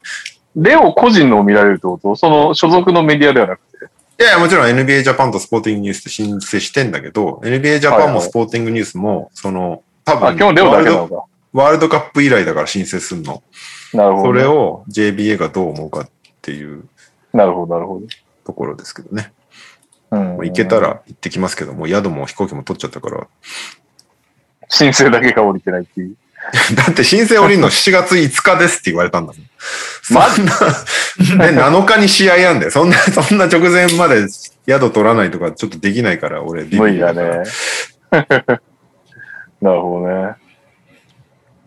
まあでも沖縄アリーナが楽しみです。どちらかというと。あーいや、そうだよね。うん音響もいいらしいぜ。見る、ね見えるだけじゃなくて。この辺をちょっと楽しみにしてますけど、 まあ、そそんなことよりも、えっと、イランに、イ ランに2勝1敗でした。うんまあでもね、その7月のこの試合に、その馬場君とか渡辺選手とかが来るのかっていうのもちょっとまだ発表されてないから分かんなくて、うん。どうなるんだろうって感じなんだよね。でも、八村選手とかまだインスタを見る限りマイアミで海遊び してるんだよね来いよ。じゃあ来いよだから、ほんとギリギリまで来ない可能性ある。逆にな、別に今合流してもいいぐらいの勢いだけどね、3人とも。あ、3人ともじゃないか、馬場選手以外は。うん渡辺選手と橋本選手はなんで来ないんだろう。いや、来るかもしれない。な、わかんないんだよ。その辺が全然発表されてないのよ。でうん、渡辺選手はなんなら日本にいんだよね。親とジャンプシュート打ってる動画上げてるぐらい。ああ、そこそこそこそこそそうこ。そうそう。だかじゃあやっら、ぱ国内組試すからいいよって言われてるってことイラン戦とか。でもそれは多分イランでもう十分だと思うんだよね。多分イランはいはいである程度国内組の、あの、ふるいをかけてたと思うんだよね。最後まで誰を使うかみたいな、あの、なるほただすげえ困ってると思うけど、最後の最後に張本とかめっちゃ活躍してた から、多分一番当落線上にいた張本がすげえ活躍してたど。かはいはいら、はいはい。どうすんだろうって感じになってると思うけど、でいいもっすね渡辺選手とかうまくいけばここから出てる可能性あるけど、わかんないんだよね、その辺うが。ーん。八村招選手集して、あれ下手にコロナにかかられたりしたら、本戦に響くからとかっていうことあそういうのもあんのだから、とりあえず本戦までおとなしくしといてくれみたいな感じに言ってるとか。かなああ、なるほどね。うん。確かにそういう思惑ももしかしたら出てくるかもしれないけど。まあ、ほぼ出ることはか確実、ほぼというかもう確実なわけじゃない、出るのうん。はいや、うんく来ればあの3人は問答無用でチーム入りするのよ。うん。うんだから、なんか、そこでいらんことをチームに呼んで、よくわかんないところでコロナもらっちゃうようなことが万が一あったら、あえあ。らいことになっちゃうから、とりあえずそれよりは、もう出るの分かってるから、あの、一人で調整しといてみたいな感じに し。それはあるかもね。うんだから沖縄とかそれこそ緊急事態宣言下だから今、そこになるほどね。海外組をわざわざ呼ぶよりも終わって埼玉で2試合ぐらい親善試合やるから、その時に合流すればいいかみたいなのはあるかもしれないね。なるほどね。なるほど。はい。うん。っていうのが、まあ、代表のニュース。そして、えっ、と、まあ、いっぱい移籍があったと、にゃおさんが非常うに的確な情報を言っていただいたんですけど 的確も、だなぁそうですね。特に僕が、えー、指摘したいのは、アルティーリ千葉にアンドレイ・レマニスヘッドコーチ就任っていう。びっくりしたね。すごくないこれ。アンドレ・レマニスって、ブリスベン・ブレッツってオーストラリアのかうんヘッドコーチで、ちょっと前までオーストラリアの代表ヘッドコーチだったんだよ。うんうん。あの、日本が、あのー、あの劇的な勝利あったじゃないですか。79対78。はいはいはいあの、オースト、あのー、ワールドカップ予選で勝った時に指揮を取ってたヘッドコーチなんだけど、うんで、なんならあの、比江島選手がブリスベンブレッツに入団した時のヘッドコーチ。はいはいはい。で、今シーズンも当然ブリスベンブレッツのヘッドコーチやってた人で、まあ名将との一人としてカウントされてるんだけど、彼がシーズン途中にブリスベンブレッツを今年で退任して日本に行きますっていうニュースがずっと出てたの。うんうんうん。ただどこに行くかっていうのが全然わかんなかったのが、まさかうのんアルティーリ千葉 B3 っていう ね、いやー、すすんごごいいっていね。う。いくらかかんだろうオーストラリア代表監督とかを抜いてくる。いや、なんか割と日本でトップレベルな年俸を払ってるらしいよ。へえ。まあ、そう日本の海ト外ップのヘッドコーチがいくらかよく分かってないけど。いや、そうなんだよね。でも海外7-8の万とか言ってんの海外のニュースを見る感じでは、あの、うんハイエストペイドコーチインジャパンみたいな、書いてあったから、ねかなで、奥とか言ってんすかなんだ奥は行かないいわかんない。コーチ事情がい。や、でも、もハイエストペイドが B3 っていうのが、まあ、そもそもすごいよすごいよね。でも、その、岡田さんダブドリでもおなじみの岡田さんが、あアルティリ千葉決まってるんですけど、な。うん。彼もツイッターで、僕がアルティーリに決めた理由の一つが、レマニスを取ってくるっていうのを聞いて、本気なんだなっていうのをうん。みたいな。なことをツイートしてたんで、多分はい相当、チームとしては、もう全力で行くぞっていう気持ちでレマニスを取ってきてると思うんだよね。え、レワニスさんってどういう、ふどういう芸風というか、どういういこや、なんか、うーんと、でも結構、なんだろうな、少ない戦力の中でも頑張ってやれるタイプだと思うんだけど、そあんまりその戦術がどうこうっていうのは、おなんかどうしても NBL って一人のスター選手に左右されるところがあるから、ので、今年のブリスベンブレッツっていうと、そのネイサン・ソービーっていうすごい攻撃的なガードがひたすら攻めるみたいなオフェンスをずっとやってたから、あんまりその、この人のオフェンスってこういう感じなんだなっていうのが読み取れないところはあったんだけど、はいはい。まあでも B3 では、B3 では図抜けたまま、ベルカもここからまた来そうだけど、すごい戦力いるからね。そうだから、そのベルカ、ベルカ長崎長崎ベルカ長崎ベルカ長崎ベルカ。長崎ベルカとアルティーリ千葉ね。この2チームが B3 で、とりあえず今なんか、別格な金の使い方をしてるっていう状況になってる。ひるきさんが言うには、トライフープ岡山の10倍ぐらい人件、選手の人件費で比べたら10倍ぐらい。だし、なんならベルカが取ってきたレオライオンズは一人で、もう、あの、トライフープ岡山の全員より給料高いって言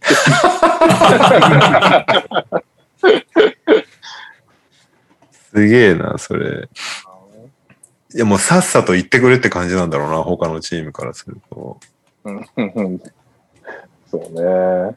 だから地区大会とかでたまにあるよね。他の地区の一部の人が急に来るから5部から始めるみたい な。はいはいはいはい。お前さっさと勝ち上がれみたいな。今年は諦めようみたいな。すごいよな。いや、だから千葉はちょっと、今年は注目したいなと思っています。なんか、ああ、千葉だしね。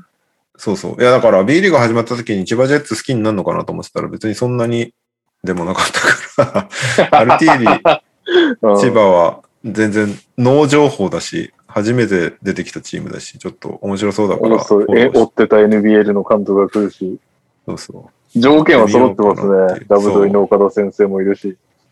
遠いんだよな。ポート、ポートアリーナだっけ千葉の。ああ、千葉市か。あそこさ、駅から遠いんだよ。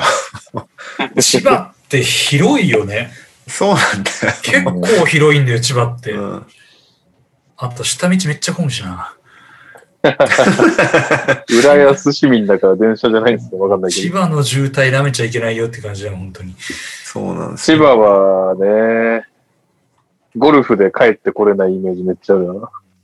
全然動かなかったです、慶応とか。うんこれ、アルティーリ千葉って親会社が何この、アトラエって会社なのあ、なんか IT 系の会社だよね、確か。なんかね、千葉日報によると、ネットサービス提供会社アトラエっていうらしい。あ、ネットサービスなんだっけなんか、あ、そっかそっか。えっとうん、 IT 企業向け人材サイトみたいな感じだっうんそうなそんうそうそかうそう。グリーン IT 人は、なんかそういうのやってるっていう。た。うん、 IT 人材はね、儲かるからね。うんそうなんだ。平均年収は600万円だそう です。えー、あとね、アルティーリ千葉アソシエイトヘッドコーチに川地さんが入ったんだけど、おお、元腰治った元なあ3の人。円の。え腰治ったのかなああ、そんな、そんなのあったんだ。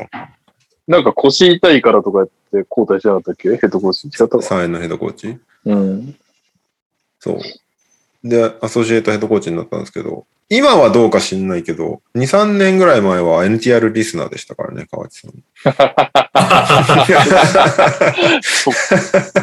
それもすごい話だ。なんで、もしかしたら、もし今も腰聞治、いてくれてるまだ、まだ聞いてたら腰治ったかどうか投稿ください。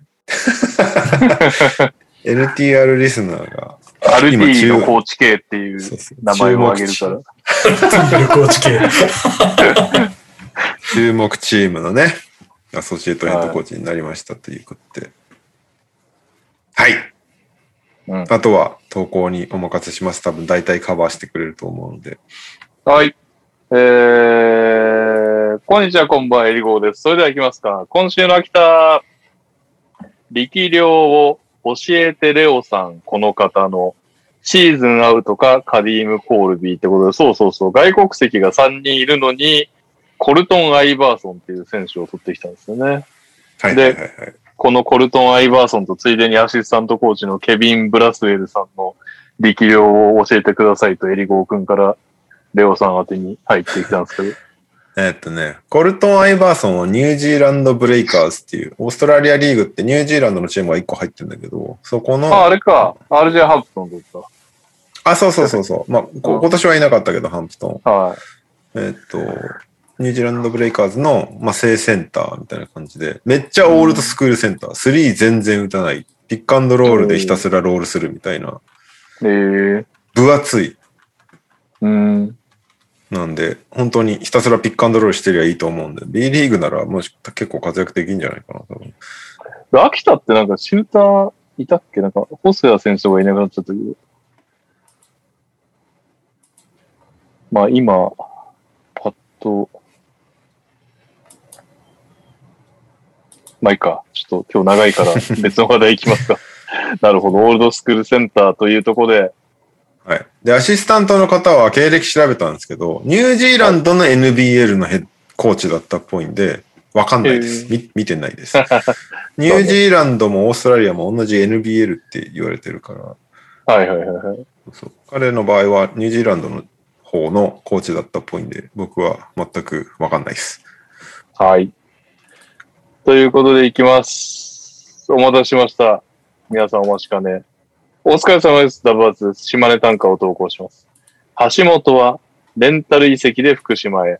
7月1日、大きな発表。橋本直明、直明でいいんだよね。は1年で移籍となりました。正直もっと見たかった。いろいろと噂されている島根の新加入選手については、7月1日に配信で発表されることとなります。噂は豪華ですからね、島根もね。それでは、確かさよなら NBA 選手クイズです。今回は80問 ,80 問目です。あれこれ、カズマはなんか画面にいるけど、聞こえてるのかな聞こえてる。に。あ、いる、いるのあ、いた。出てきた。大役だないいいいやターイミングですね。あのーテンプレートを使うために、レオさんがテンプレート使いやすいかなと思って、ちょっと最後になんやかんや揃いましたのために入ろうと思ったんですけど、まだ日本でした。なんだお前、上裸なのあ大丈夫まだ仕事中。なんだ、上裸です。なんで仕事中だと上裸。裸なの怖いわ。怖いわ。帰ってきて服脱ぐ何の話何の仕事して んのストリップクラブ的なやつ。の怪しくえ、カズマクイズ参加するわけ参加します。なはい、じゃあ行きますよ。ヒント1、1980年7月6日生まれ40歳。 80年。うん。 20タブタセブ世セ代。世代そういうことだね。ヒント2、213センチ118キロ。パワーフォワードセンタでかい。セブンフィート。つい。ー。うん。うん。ヒント3。これはでも結構ヒント3ぐらいから当てやすいんじゃないかな、今日。ヒント3、キャリア平均17点、9.2リバウンド、3.2アシスト。え ?17 点、9.2リバウンド、3.2アシスト。すごい結構17点。 17点、9.2リバウンド、3.2アシスト。ください。もうこれはね、早いもん勝ちですよ、今日は。すごいいや、でもキャリアがクソ短い可能性もあるからな。身長体、まあそうですね。身長体重もう一回いいですか213センチ、118キロ。はい、ありがとうございます。 40歳だから。はいはい。はい。みんなコメント欄見ないでくださいね。すでに当ててますんで。おーマジか。おお、すごい。マジか。ヒント4、NBA ル、NBA オールルーキーファースト2002年。 2002って、 2002年。 2002。い12ですか ?23? ん ?2001、2じゃない。うちにでしょ。2002のファーストルーキーってことは。あ、あ、あ、あ、あ、うーんと、2001年はトニーパーク。うーん、はい、はい、はい、違うかな。はい。にゃおくん。 40歳か合ってるか分かんないですけど、パウガソル。かな。正解おーまさかの王道が来るっていうね。このクイズ割と、おおみたいな人が多いですけど、今日は王道っていうね。す今ごい。回ヒントがすごいでかくないですかなんか。うん。ヒント5。10代初め頃は185センチながら PG をこなす。ヒント6。キャリアが長く、キャリアハイの46得点を残したのは、NBA キャリア晩年の34歳の時。ヒント7。右3ヒント。彼がまだ NBA にいた数年前に、ロケッツにこの選手が必要か否かでファンの中で意見が割れていると番組内で話す。うん。あ そっんたな ああっったた。っけ覚えてねえ わ。ヒント8、2002年ルーキー・オブ・ザ・イヤー。ヒント9、経歴、バルセロナ、メンフィス、レイカーズ、ブルーズ、スパーズ、バックス、バルセロナ。正解はパウ・ガソルでした。キャリアハイが意外にもシカゴで残していたんですね。ヒューソンにいるいらないの話は少しあやふやでした。間違ってたらすいません。鳥取からは以上です。PS サンズがファイナルまでリーチって違う世界線の話だなと思ってます。というわけで、猫っぽい人クイズはありますかあるよー。えい。最え近っと行頑張ってきましょう、行きましょ。先週もうあの、右さんが喋り尽くしたと思うので、もう、る。はいう先週右すごかっさたんに気を気をつ使うのはやめました。忖度せえ。というわけでですね、カズマすごいね、お前は。今週は、グリズリーズアイクイズ。いや、もう全く自信ねえわ。も消うえた。あ、戻ってきた。最近のぐらいしかわかんないですよ。あシャツ着て戻ってきた。空気ました。えーじゃあ、あの、システムは前回のロケッツアイクイズと同じです。まあ、全部ではい今回、えっと、1、2、3、4、5、6、7、8問用意してきてますので、うんうんうん。一問早ぐらい押当てしてというるか、早く手を挙げていただいて答えてください。うん。な。じゃあ、第1問いきます。うん。うん。バンクーバーグリズリーズとして、1995年に作られたチームなんですけれども、うん。もともと、あの、バンクーバーグリズリーズっていう名前は、うん。第一候補じゃなかったんですね。うん。おお。第二候補だったそうんなですんだ。で、第一候補があったんですけど、それうは、ん。バンクーバーホニャララーズなんですが、それう何かわかる方いらっしゃいますかええそれはなんかそのバンクーバーにまつわるものです多か分まつわってんじゃないですかね。なんかちょっと調べた感じだと、これバンクーバーのがめ、なんか有名なのかどうかわかんなかったんですけど、その、えっと、ヒントを言うと、はい。この第一候補が、候補から外れた理由が、うん。王立カナダ騎馬警察から反対されたためってなってるんですよ。騎馬警察わけです。馬馬ではないんですが、まあ動物なんですね、これ多分。動物これあれですね。トニーさんがパッと答えてくれるかと思ったんですけど、答えられないみたいなんで、これ出ねえ全な。くわからない。これ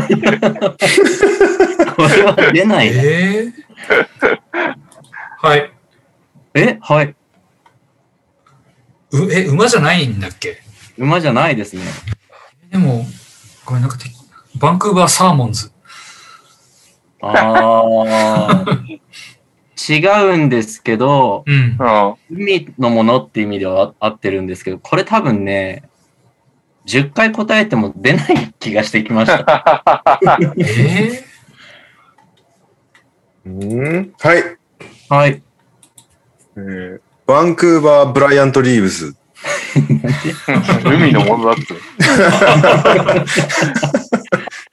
陸っぽいよどちらかっていうと。これ あれですね。レオさん、トニさんがわからない、カズマも変な顔してるってことは、当たんねえな。わかんないですね、これは。わかこれんな。はいじゃあ、すいません。1問目なんで、難しすぎましたね、逆に。はい。えー正解は、バンクーバーマナティーズでした。えーマナティーあえのジュジュゴンの一種みたいな。う、うんん水族館にいるやつだよね。あれながんでカナダの名物なのかどうかわかんないんですけど、もともとまあでもは寒い方にいそうだね、確かに。なん言わなれんれでば騎馬警察がそれを言うのねわかんないです。ただ、確騎か馬警察から NG が出たという情報だけ僕は入手し てます。に。そのヒントいらな かった。海の哺乳類ぐらい絞ってほしかった。いやーまだ難しい。これ難しかった。マナティーズってなんかい、でもい弱そうだね、ちょっとね。俺も思った。かわかわいい。いやなんー、 カかープ人魚よりのモはデル強になそうりまなんしじゃた。ないああ、まあ、あれ恋だからな。広島カープよりは強そう。ちょっとグリズリーズファンの二人頑張ってくださいね。ああ、難しい。じゃあ、これわかると思います。第2問。えーチーム史上、勝率が最も高かったシーズンはいつでしょうええ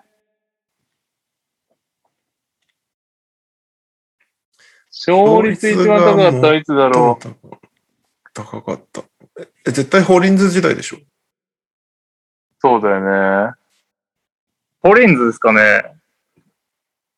ホリンズじゃないホーリンズ他に、他になくないまあだから直後のイエーガーの可能性もゼロじゃないけど、ホリンズの方が高いよな、多ルビーじゃないですか。ヒュービー2003、4じゃないですか。分。マジ ?2034。違います。え、でもはいカンファレンスファイナル行った年でしょ。うん、でも普通にあの、なんか、ザックシンとかいた頃なんじゃないかなと思うけど。いや、ザクシンとかいた頃だけど、カンファレンスファイナル行った年がシーズンも良かったのかな。あ、ちょっと当て感。はい、トニさん。 2012-13でどうでしょ2012-13。正解。およっしゃーおー。ちょうちょっとそれ。れっぽいとこ見せた。これでもう満足、ええ満足だ。俺正解は、正解は2012-13シーズンで、えー、56勝26敗。おーおー惜しいね。立派なも6んだ割8分3厘を達成してます。で、この年は、まあ、ロスターとしては、えー、ダレル・アーサー、えー、ポン・デクスター、スペイツら主力に加え、まあ、コンリーだったり、ゲイだったり、ザック・シンがいたりとか、そんな感じですね。だからカンファレンスファイナル行った年じゃないという引っ掛け問題だったのに、ヒュービーの年という回答したカズマっていう。カンファレンスファイナル行ってないのその年。行ってないよ。行ったの詳いしいつ行ったの、いつ ?13、14。あのー、だってほら、ああれだ、プリンスと行ったの一緒に。ゲート行ってない。ん。ゲイト行ってない。ゲート行ってない。プリンスと行っなるほど。はい。はい。皆さん、さすがです。た。イェイ。では、第3問。えーグリズリーズのチーム史上、初めてプレーオフで1勝目を挙げたのは、いつのシーズンで対戦相手はどこだったでしょ対戦は行って。はい。そっか。うお、トニーさ2010、11スパーズ。ん。 すげえ正解。おーすごっああ。いや、ちごいねょっとファンっぽいじゃん。よかったよかった。あ、それまでは行ってるけど勝ってないってことね。勝ってなそうでいす毎回スイープですよね。ファンっぽい。次の問題もいけちゃうかな、これ。お。じゃあ、第4問。うん。グリズリーズでは、勝率5割以上を達成した監督ってすごい少ないんですけど、うんうんえー数少ない勝率5割以上を達成しながらも、プレイオフでは0勝8敗と1勝もできなかった監督がいます。それは誰でしこょう れ、これ、終わろうか。これはみんな分かったの。じゃあ、たカズマにあげよう、カズマにあげよおカズマどうぞ。え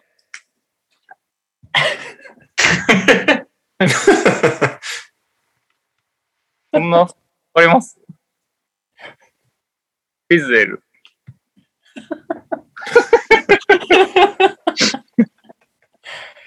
カズマどうした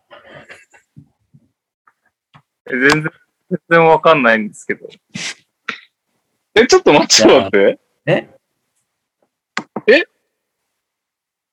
あれ、俺も混乱してきたんだけど、カズマがすんなり、あの人の名前を出して当てるのかと思ったら、あれゼロ勝でえ、プレーオフで0勝ってことでしょそうです。プレーオフで一回も勝てなかった5割以上達成してる監督っているんですよ。絶対あの人で5し以上。絶対あの人じゃないの。あって勝ってないですかょ。え、5割以上記録してて、プレイオフ行ってるけど、勝ってない人でしょ、はい。え、今までヒント出まくってたじゃん、だって。ってことじゃなくて違うのあれやばい。俺もこの後に応援で2人浮かんできた。ちょっと待って、ちょっと待って。二人いる可能性があるってこと僕、家が、 2人もいいんだ。プレーオフ0勝8敗の人が2人いるってことですか多いや、分いじゃない。ない、じゃない、じゃない、じゃない。あの、もう一人スイープ食らってる人がいるってことか。だあーかなるほど。ら、多分歴史上3スイープあって、2スイープが同じ人ってことか。じゃないかな、ひょっとして。そうですね。はい急に。はい、ああ、それがどこで切れ入れ替わってるかってことね。トニーさん、プラテロ。正解です。ああ、おー、すごい。そうなんです絶対ヒュービーだと思ってた、俺。いや、俺も最初ヒュービーかなと思ったけど、よく考えたらヒュービーは一回行って、そこから焦げ、焦げてんだか、病気だか、なんだかで、すごいです、ね。体調不良かそなんっかでいなかが、ら。途中で変わってんのか。うん。で最終的にフラテロなのか。なるほど、なるほど。マイク・フラテロさんは、えーシーズンは95勝83敗と5割以上を記録してましたが、プレーオフでは2年連続スイープ敗退をしていはるいはいはいはい。なるほど。フプララテテロロさ時ん、代懐かしい。キャバリアーズの名称ですよ。じゃあ、第5問いきます。こうれ、んカズマに頑張ってほしいな。では、えー第第5問、えーチーム発足後、ドラフト初年度は、あブライアント・リーブスを指名してますうね。ん。バンクーバねー・ブライアント・リーブスだもんね。その次の年は、えーうんアブドゥル・ラヒムう。うんんを取ってます。うんまあ、。そこまでは皆さん知ってると思うんですけども、うん。ううんん。その次の年から4年間、うんグリズリーズがドラフト1巡目で指名した選手を順番に、えー答えてくだ急 さい。に難しい。じゃあね、全くわかんない。これ俺ブルーズでもできないの、多 分。え1巡目っすよ、1巡目。なん、 何年だから1997年の年から、97、98、99、2000年のドラフト1巡目で指名された選手を答えていただければいいです。ーうわきつ。これ、いけると思うけどな。えトニーさんどこまで行きますかーいや、俺、純不動で二人浮かんだぐらい。俺最初の2シーズンはいける気がする。お、はいそれでかいじゃないですか。んカズマいける最初はいけますけど、4つですよね。ダメ97よ、 98、99、99、00、0001ですよね。そう。で、えっと、大体、そのシーズン順位が低かったから、ドラフト1巡目上位で1人取ってるんだけど、えっとね、最後の年だけ2人取ってるから、その2人答えて。だ5人。うん順番に言ってけばいいんじゃないですかじゃあ。全員で力を合わせてもらってもいいですよ。一人で無理だったら。いやー、もう順番とかわかんない。とりあえず、俺が浮かんでる二人じゃ言っていいですかそういうのなし。だからフランシスとビビは入ってるでしょ、うん。でも俺、ちょっとどの年かわかんない。僕、最初行っていいですか、はい、 ?97、アントニオ・ダニエルズですよね。そうです。おー。そう。俺もダニエルズ・ビビーまで。ビビー、その後ですよね。ダニエルズ、ビビー、フランシスなんですよ。あ、なるほど。で、その次の年に二人います。 0001? 0001のルーキーって誰ですか誰だはい、スイフト。正解。ああ、スイフトだ。スイフト。もう一人いるんですかもう一人いんの ?0001 ってスイフトあ、ごめん、間違えた。それで終わりだった。それ、なんだよすいません。4人です。え、3年目は ?3 年目はいないの3年目フランシスですよ。ああ、そっかそっかそっか、そういうことか、そういうことか。で、フランシスが、あの、入団拒否したんです。こんなとこ行ってられるかって言あ、って。そうです。エリカバーじゃん。てか、オタクのフランシス、オタクのフランシス。あと、まあ、正解は今の4人なんですけども、まあ、豆知識としては、ビビーがドラフトされた年に、2巡目でドラフトされた選手知ってますかフェリペ・ロペス。違います。嘘あ、違ったロっけペスも、あの、ドラフトされてますけど、あの、じゃあ、日本にゆかりがある選手ですね。桜木。お、正解。あそうだ。おへー JR 変ヘなンダーソン選手は2巡目で指名されてるんですね。えはいはいはいはい。そんなようなところでも日本に縁がある、はい、うんドラフトとなっております。これはじゃあちょっとね、まあ、かわいそうなんでカズマにあげますね。うん。集計してんのはい。じゃあちょっと時間をしてるんで次行きます。はい。またドラフトものなんですけれども、うん弱いんだよな、ドラフトも。第6問。2009-2010シーズン、グリズリーズはドラフトで獲得した選手が3人いるんですね。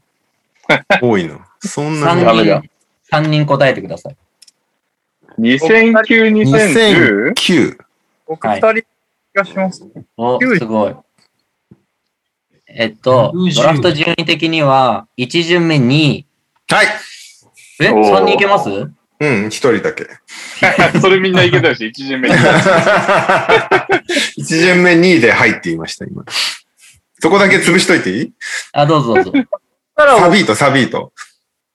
そうです。うんあと2人がちょっと難しいかもしれないですね。あと2人は、27位と36位でいます。いやー、覚えないよ、そんなの。36位って。適当だけど。はい。ある両方行かなきゃいけないんだよな。僕いけますよ。おおマジ願いします。タムヤングとキャロル。すげえ、正解。おーこれはすごい。球団会見の写真めっちゃ覚えてますもん。ネイビーの。すげえ。はい。正解は、ハシム・サビーとデマー・キャロル、サム・ヤングの3人でした。すげえ。これはすごいね。じゃあ、ちょっとカズマが追い上げてきたんで、残り2問いきます。うん。第7問。これは、グリズリーズのチームとしてのシーズン記録の問題です。うんうんうん。シーズン記録。うんグリズリーズのチーム史上、1シーズンの中で、うん。最も多くのファールをした選手は誰でしょうはい。えはい。トニーディロン・ブルックスさん、違います。あ、違うん。はい。はい。え、あ右さん。トニー・アレン。あーああ、俺もそれだった。違います。違うんだ。。ヒントを言うと、インサイドの選手ですね。で、こいつそんなしするのそんな出てたのみたいな感じです。ああ、じゃあ、ジーボとかじゃないってことだよメジャーじゃないインサイドでファールしまくってた。これ多分トニーさんぐらいしかわかんないんじゃないかなと思ってるんですけどね、なんか。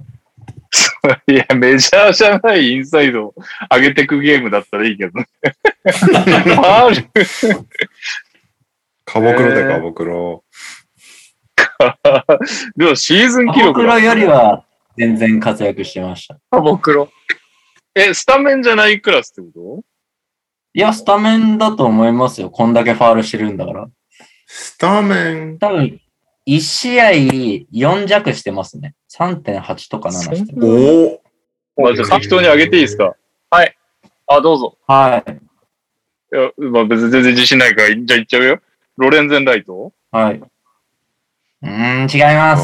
あ、違ううのか。ん誰だろうそこそこ出てるインサイド。上の名前が出てこないです。おーファーストネームが出てこない。誰だまあ、この問題については別にいいよ。 誰か特定できれば。えハリントン。なんとかハリントン。オセラ。え、オセラ・ハリントンってことはい。 正正解。解おーすげえこれこ俺じゃないれ、すごいな。強奪えー正解は、オセラ・ハリントンが99002000年シーズンに287回っていうシーズン記録持ってます。えー完全にえ完全、ーすごいな。よく出てきたね、この選手の名前が。確かに。海系のをこう、遡って、おーいやー、お見事。この辺りまで知ってるんだ、選手は。すごいな。うん。じゃあ、早いもんですが、最後の問題いきます。はーい。これは、トニさんかカズマどっちかに当ててもらって、当てた方の勝ちってことにしたいな。まあ、レオさん、ミキさんでももちろん OK です。はい。じゃあ、最後の問題いきます。現在のグリズリーズロースターの中で、まあ、グレイソン・アレンっていますよね。いますはねい。はい。グレイソン・アレンと同い年、えーまあ、日本の感覚でいう同じ学年っていう認識ですね。ポン。あの同じ年の4月から次の年の3月までの間はい。グレイソン・アレンと同じ年の選手が3人います。うん全員答えてください。はい。おおカズマ、ディロンとタイヤス。 3人だよ。ああ、ディロン、タイヤス、クラーク。えー、じゃあ、超便乗っていいですかはい。ディロン、タイヤス、ティルマン。ブー違ったか。全然わかんねえな。同じ学年だよね。え、ディロンとタイヤスは合ってんの合ってんじゃないで、合ってないです。合って合っなてないいんんだ。だ。合ってないんだ。あーえっと、じゃあ、ヒント言うと、ディロンは合ってます。あータイヤスは違います。で、えっと、1995年4月から1996年3月までに生まれた選手ですね。はい。お、コズモ。ディロン、ウィンズロー、コンチャ。正解。おーす げえ何何それすごいみんなまだうちにいたんだ。すごい。やコンっぱ、ティルマンくれたのがありがたかったですね。あなんで、もう、あ。顔だけだったか、ティルマンが老けてたのは。コンちゃんいやこれ参りはま出したてこないかなと思ってました。この問い題やは。あー、トニーさん、ーむしろウィンズー。ローが、うんむしろウィンズローが一瞬も浮かばなかったわ。うあー、ん。なんかデュークで一緒ですよね。ウィンズローとグレイソン。そうそっかそっか。タイヤスは一個下になるんですかね、そうすると。そうだね。タイヤス1個下だと思う。なるほどね。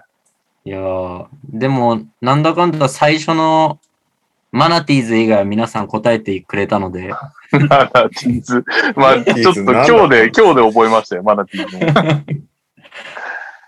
まあ結果はね、ほとんどグリズリーズファンのお二人が答えてくださったので、まあ、良かったということで。 これは来週の、来週のシカゴアイクイズが試こされれやます。だな。シカゴアイクイズ。これいい流れじゃない絶対答えない。二人がかりだったとはいえね、右さん結構活躍して、俺とカズマで埋めてのシカゴアイクイズ。今までのクイズを聞いてる限りは一個も答えれないよ、俺だ。 俺こういう年齢系、記録系、マジで疎いからな。うーんぜひね、あのーレオさん以外のお三人方もブルズについて予習しておいてください。そうだそう だ。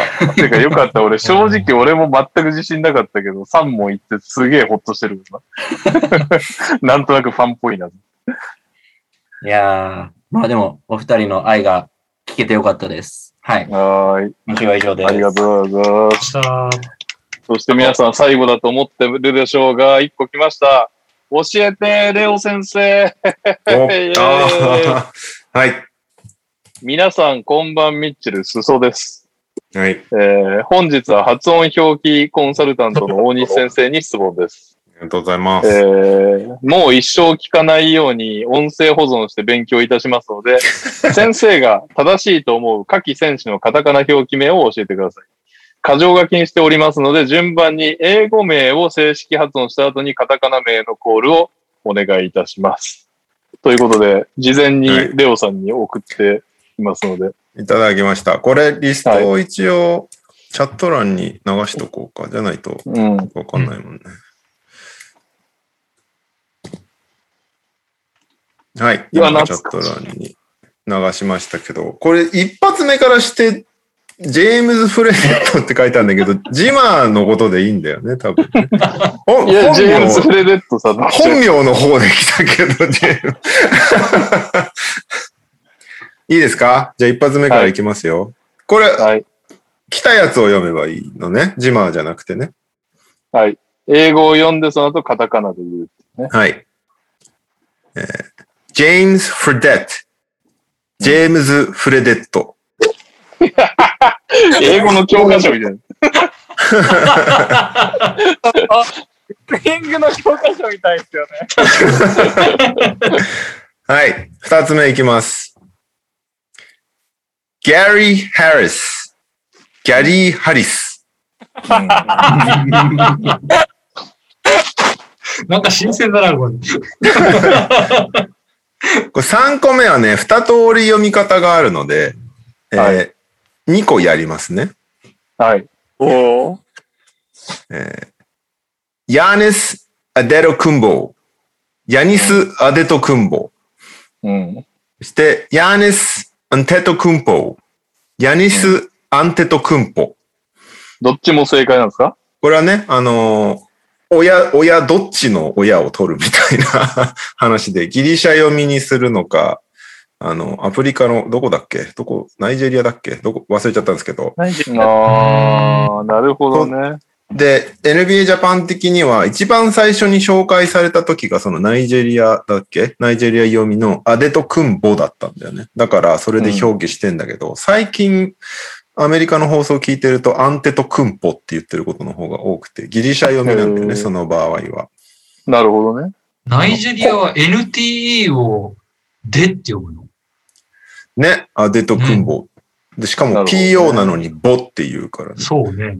だだから、ええアデトくん、アデトで行くなら、ボで終わらないといけない。アデなるほト、どアデトくんぽはない。ああ、なるほど。なるほどね。アデトくんぽ。で、アンアアンンテテとトでクい、ンボもないってことだね。もうない。アンテトで行くなら、アンテトくんぽって読まないといけない。ちあょうんそっとややこしいやつですね。はい。四つ目。えーデイミアン・リラード。デイミアン・リラード。うん。あ、ダミアンじゃないよってことね。最初ダミアンっていうね、うん悪魔の子みたいな感じに、あ世紀末みたいな感じになってたのをね。はいえー、5つ目。パット・カーナテン。パット・カー、んパット・カーナトン。カーナマジもう一回ちょっともう一回言って、英語。パット・カーナテン。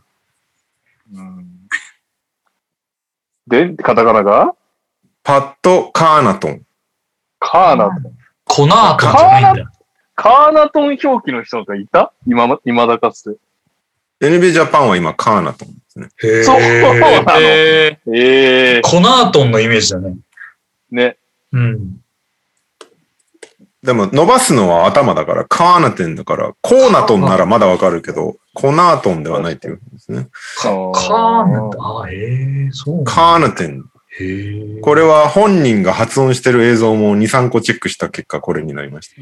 なるほど。続きまして、えーユドニス・ハズレム。ユドニス・ハズレム。うん。ハスじゃないですね。そうハズレムね。ズ見じゃ頃なくてですね。ズだし、うんえっと、ウドニスじゃなくてユドニスです。はい。えーっと、続きまして、ルーゲンツ・ドート。ルーゲンツ・ドート。うん。なるほど。確かドルトじゃなくてドートにした気がするんだよな。なるほで、ルーゲンツ。ルーグエンツとかなんかいろいろ悩んだ結果、ルーゲンツドートになったはずです、これは。ど。なるほど。ちょっと待ってね。次のやつ、日本語表記が怪しい。ちょっと待ってこれはいつもなんかごっちゃになるよね、みんなね。うーん。あった。えー、いきます。TJ マッカーノー。でうん TJ マッコネル。ま、ちょっと 待って、もう一回英語行きましょう、これ。 TJ マッカーノー。もうマッカーノ、ママカーノだねマネルには聞こえないんですけど、どどうどう考えても。そう。この辺はね、しょうがないんです。しょうがないもあるんか い。そのパターンも。まあ、マッ、マッコネルだけど、マッカネルでもいいのかもしれない。でもこれも結局、発音してる人の生まれてる地域によって違ったりするからな。うんなるほどね。あと、A と O を日本語で表記、差別化するために、あじゃなくて、O にしようかみたいなところも出てきたりするからね。あーそれで多分マッコネルになってるんだと思う。なるほ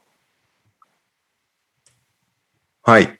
続きまして、えー、デジャンテ・マリー。ど。これはこれはなんか、これはデジャンテ・マレーですね。うんで、ジョンってじゃないんだ。デジャンテですね。で、ジャンってで。ちゃんと。もうマレー、マリー問題もありますよね。マレー、マリー問題はあるね。でももうほぼマレー全部マレーだからね。なるほこれど。は変えるのがおそらく難しいんだろうっていう。デジャンテです。ジョンテじゃなくてデジャンテです。これ、最後俺ミドルネームが正直読めないんだけど、確かに。えー、アーノルド・アロイス・シュワルツェネッガー。アーノルド・アロイス・シュワルツェネッガーかな多分日本語表記は。なんで急に元州知事が来たのわからん。 アロイスって言うのミドルネーム。これ、今、このオチを読んで思ったんだけど、ポンポンって言ってくと面白いなと思ったという投稿でしたね、おそらく。なるほど。全部読んでいけばよかったってこと全部説タン明すタるんンじゃなタくンて。タンタンタンって言った方が良かったのかもしれないけど、ま申あ、ししょう訳がなないっいすわん。それは台本に書いといてほしかった。小書き、小書きを今度くださえい。英語の教材としては100点ですよね。え英語の教材としては100点じゃないですか、今の。いやでも、これはニュージャージー地域発音なので、テキサスとか行ったらまた変わる可能性がある。うん。イギリスとかだともっと違うしっていう。イギリスはなんかやたら子音を強く発音するイメージある。はい。というわけで、本日も長か った。結局長いっていうね。まあ、プレイオフの話するとね、そこで結構時間食うからね。はい。というわけでエンディングでございます。エンディングは2通。お疲れ様です。ダバーズです。祝、馬場くん優勝記念。増え続けるレオさんの肩書き、今後増えそうな新しい肩書きはでお願いします。えー、続きまして、オリミラです。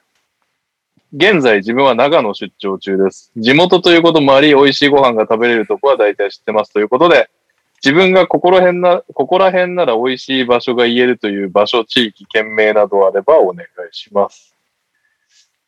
これはもうレオさんの肩書きじゃないですか自分で思いつかない。ちょっと待って。肩書き肩書き。今何個あんだっけライター通ライタ訳翻訳ー、家通訳、翻訳、インタビュアー、あ、インタビュアー。ポッドキャスタああ、ー、YouTuber, YouTuber。えー代表取締役、おお、そうか。えーウとェブデザイナーウェブデザイナー、コーダー、作作プロ曲グ家。ラマー、作曲家。作曲家、プログラマー。プログラマーもやんのうん、もう、あの、ウェブのコーディングとかは全然やるからね。まあ、コーダーだな、どっちかっていうと。プログラマーじゃねえなるなほどココーダーにしましょう。なるほど。じゃあもう今、今すでに9個。ピアニスト。浅いすぎるわ。すごいな。次の肩書きか。はい、思いつきました。早っすごいな。難しい。次の方が。希望を込めてね。真剣に行った方がいいんですよね、きっと。え何真剣に行った方がいいやつですよね。まあ、やりそうだなぐらいがいいよね。まあ、ボケでも。カズマが考えるボケでもいいです。いや、やめてください。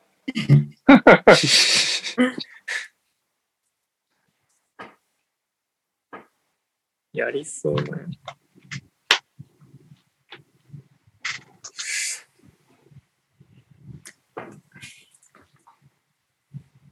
うーん。え、何ちょっとさっきの肩書きもう一回全部言って。覚えて ないな。えっと、なんだっけ。ライタライター、通ー、通訳、訳、翻訳、翻訳、ピアニス ト、ピアニス ト、えー、ポッドキャスタ作曲家、ー、作曲家、YouTuber、 YouTuber、コーダー、コーダコーダー、ーウェブデザイウェナブー、デザイナ代表取締役。 あれはあの演劇の音楽のやつは作曲家に入ってそれは作曲家でいいか作曲な。あ、家ねお音響。音響ね、増えた ね。あ、インタビュアーか。インタビュアーは12個目だね、今ね。 え、実やば況、いね実況解説入んないんですかあ、実況解説入るこよの解説入れるじゃあ入れましょうか。 13個になっちゃった。なんだもうなんだあの域ですようね。うん。ーん。何でもできそうだもんな。苦手なものってなんだあ、あとさ、あとさ、ドリブユル。 YouTuber あるじゃん、YouTuber。あ、YouTuber 入ってるはず YouTuber。その13個の。 あ、入ってる。確か言ったはず言ったはず言っ。てポますッドキャスター、YouTuber っていう。ああ、そっか。すごいね、あなた。いやいや、全部中途半端だからね。うんなんだろうな。うなんだろうな。これ自分で選ぶのもあれだな。 なんか、私は決まっーん。てありそうなやつ。つ行こう。うんはい、僕も決めた。はい。まあ、な、なんでもいいや。はい。じゃあ、本人が答えるパターンですね、これは。正解を。なるほど。なるほど。じゃあ、右さんから下ってって、僕に戻ってレオに行きますか右さん、にゃおさん、かずまさん、私、正解。ということで。はいでは、レオさんの今後増えそうな新しい肩書きでございます。3、2、1。日課ウイスキー顧問。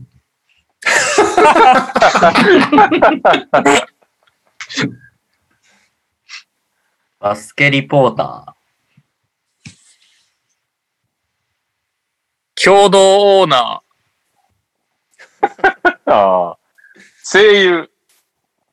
ああ。あもう俺はい。あれですね。選手名表記コンサルタン ト。あ。 確認する。これを、これを老後の仕事にしたいです、 僕。レオさんめんどくさいから一回聞いとけっていう役職になりたい。 浦安の巨匠に聞きに行けみたいな。あいつ通さねえとツイッターでうるせえから一回通 して。 というわけで、See いう you! はい、えーははいい、えお疲れ様でした。ーお疲れ様でしー。た。やった。そろそろ絞らないとね、肩書きをね。割とどれも現役でまだやってるから。今上がった17個。ラッパーとかもありますね。ラッパーはないですよ。それを、それで金になったことないから。そっか。他のは大体それで金を稼いだことがあるけど。なるほど。いやいやいや。ない。今日の、あれまだ来てないよ。大丈夫おやすみなさい。これは、じゃあ一回切った方がいいですかちょっと待って。ありがとうございましたありがとうございました。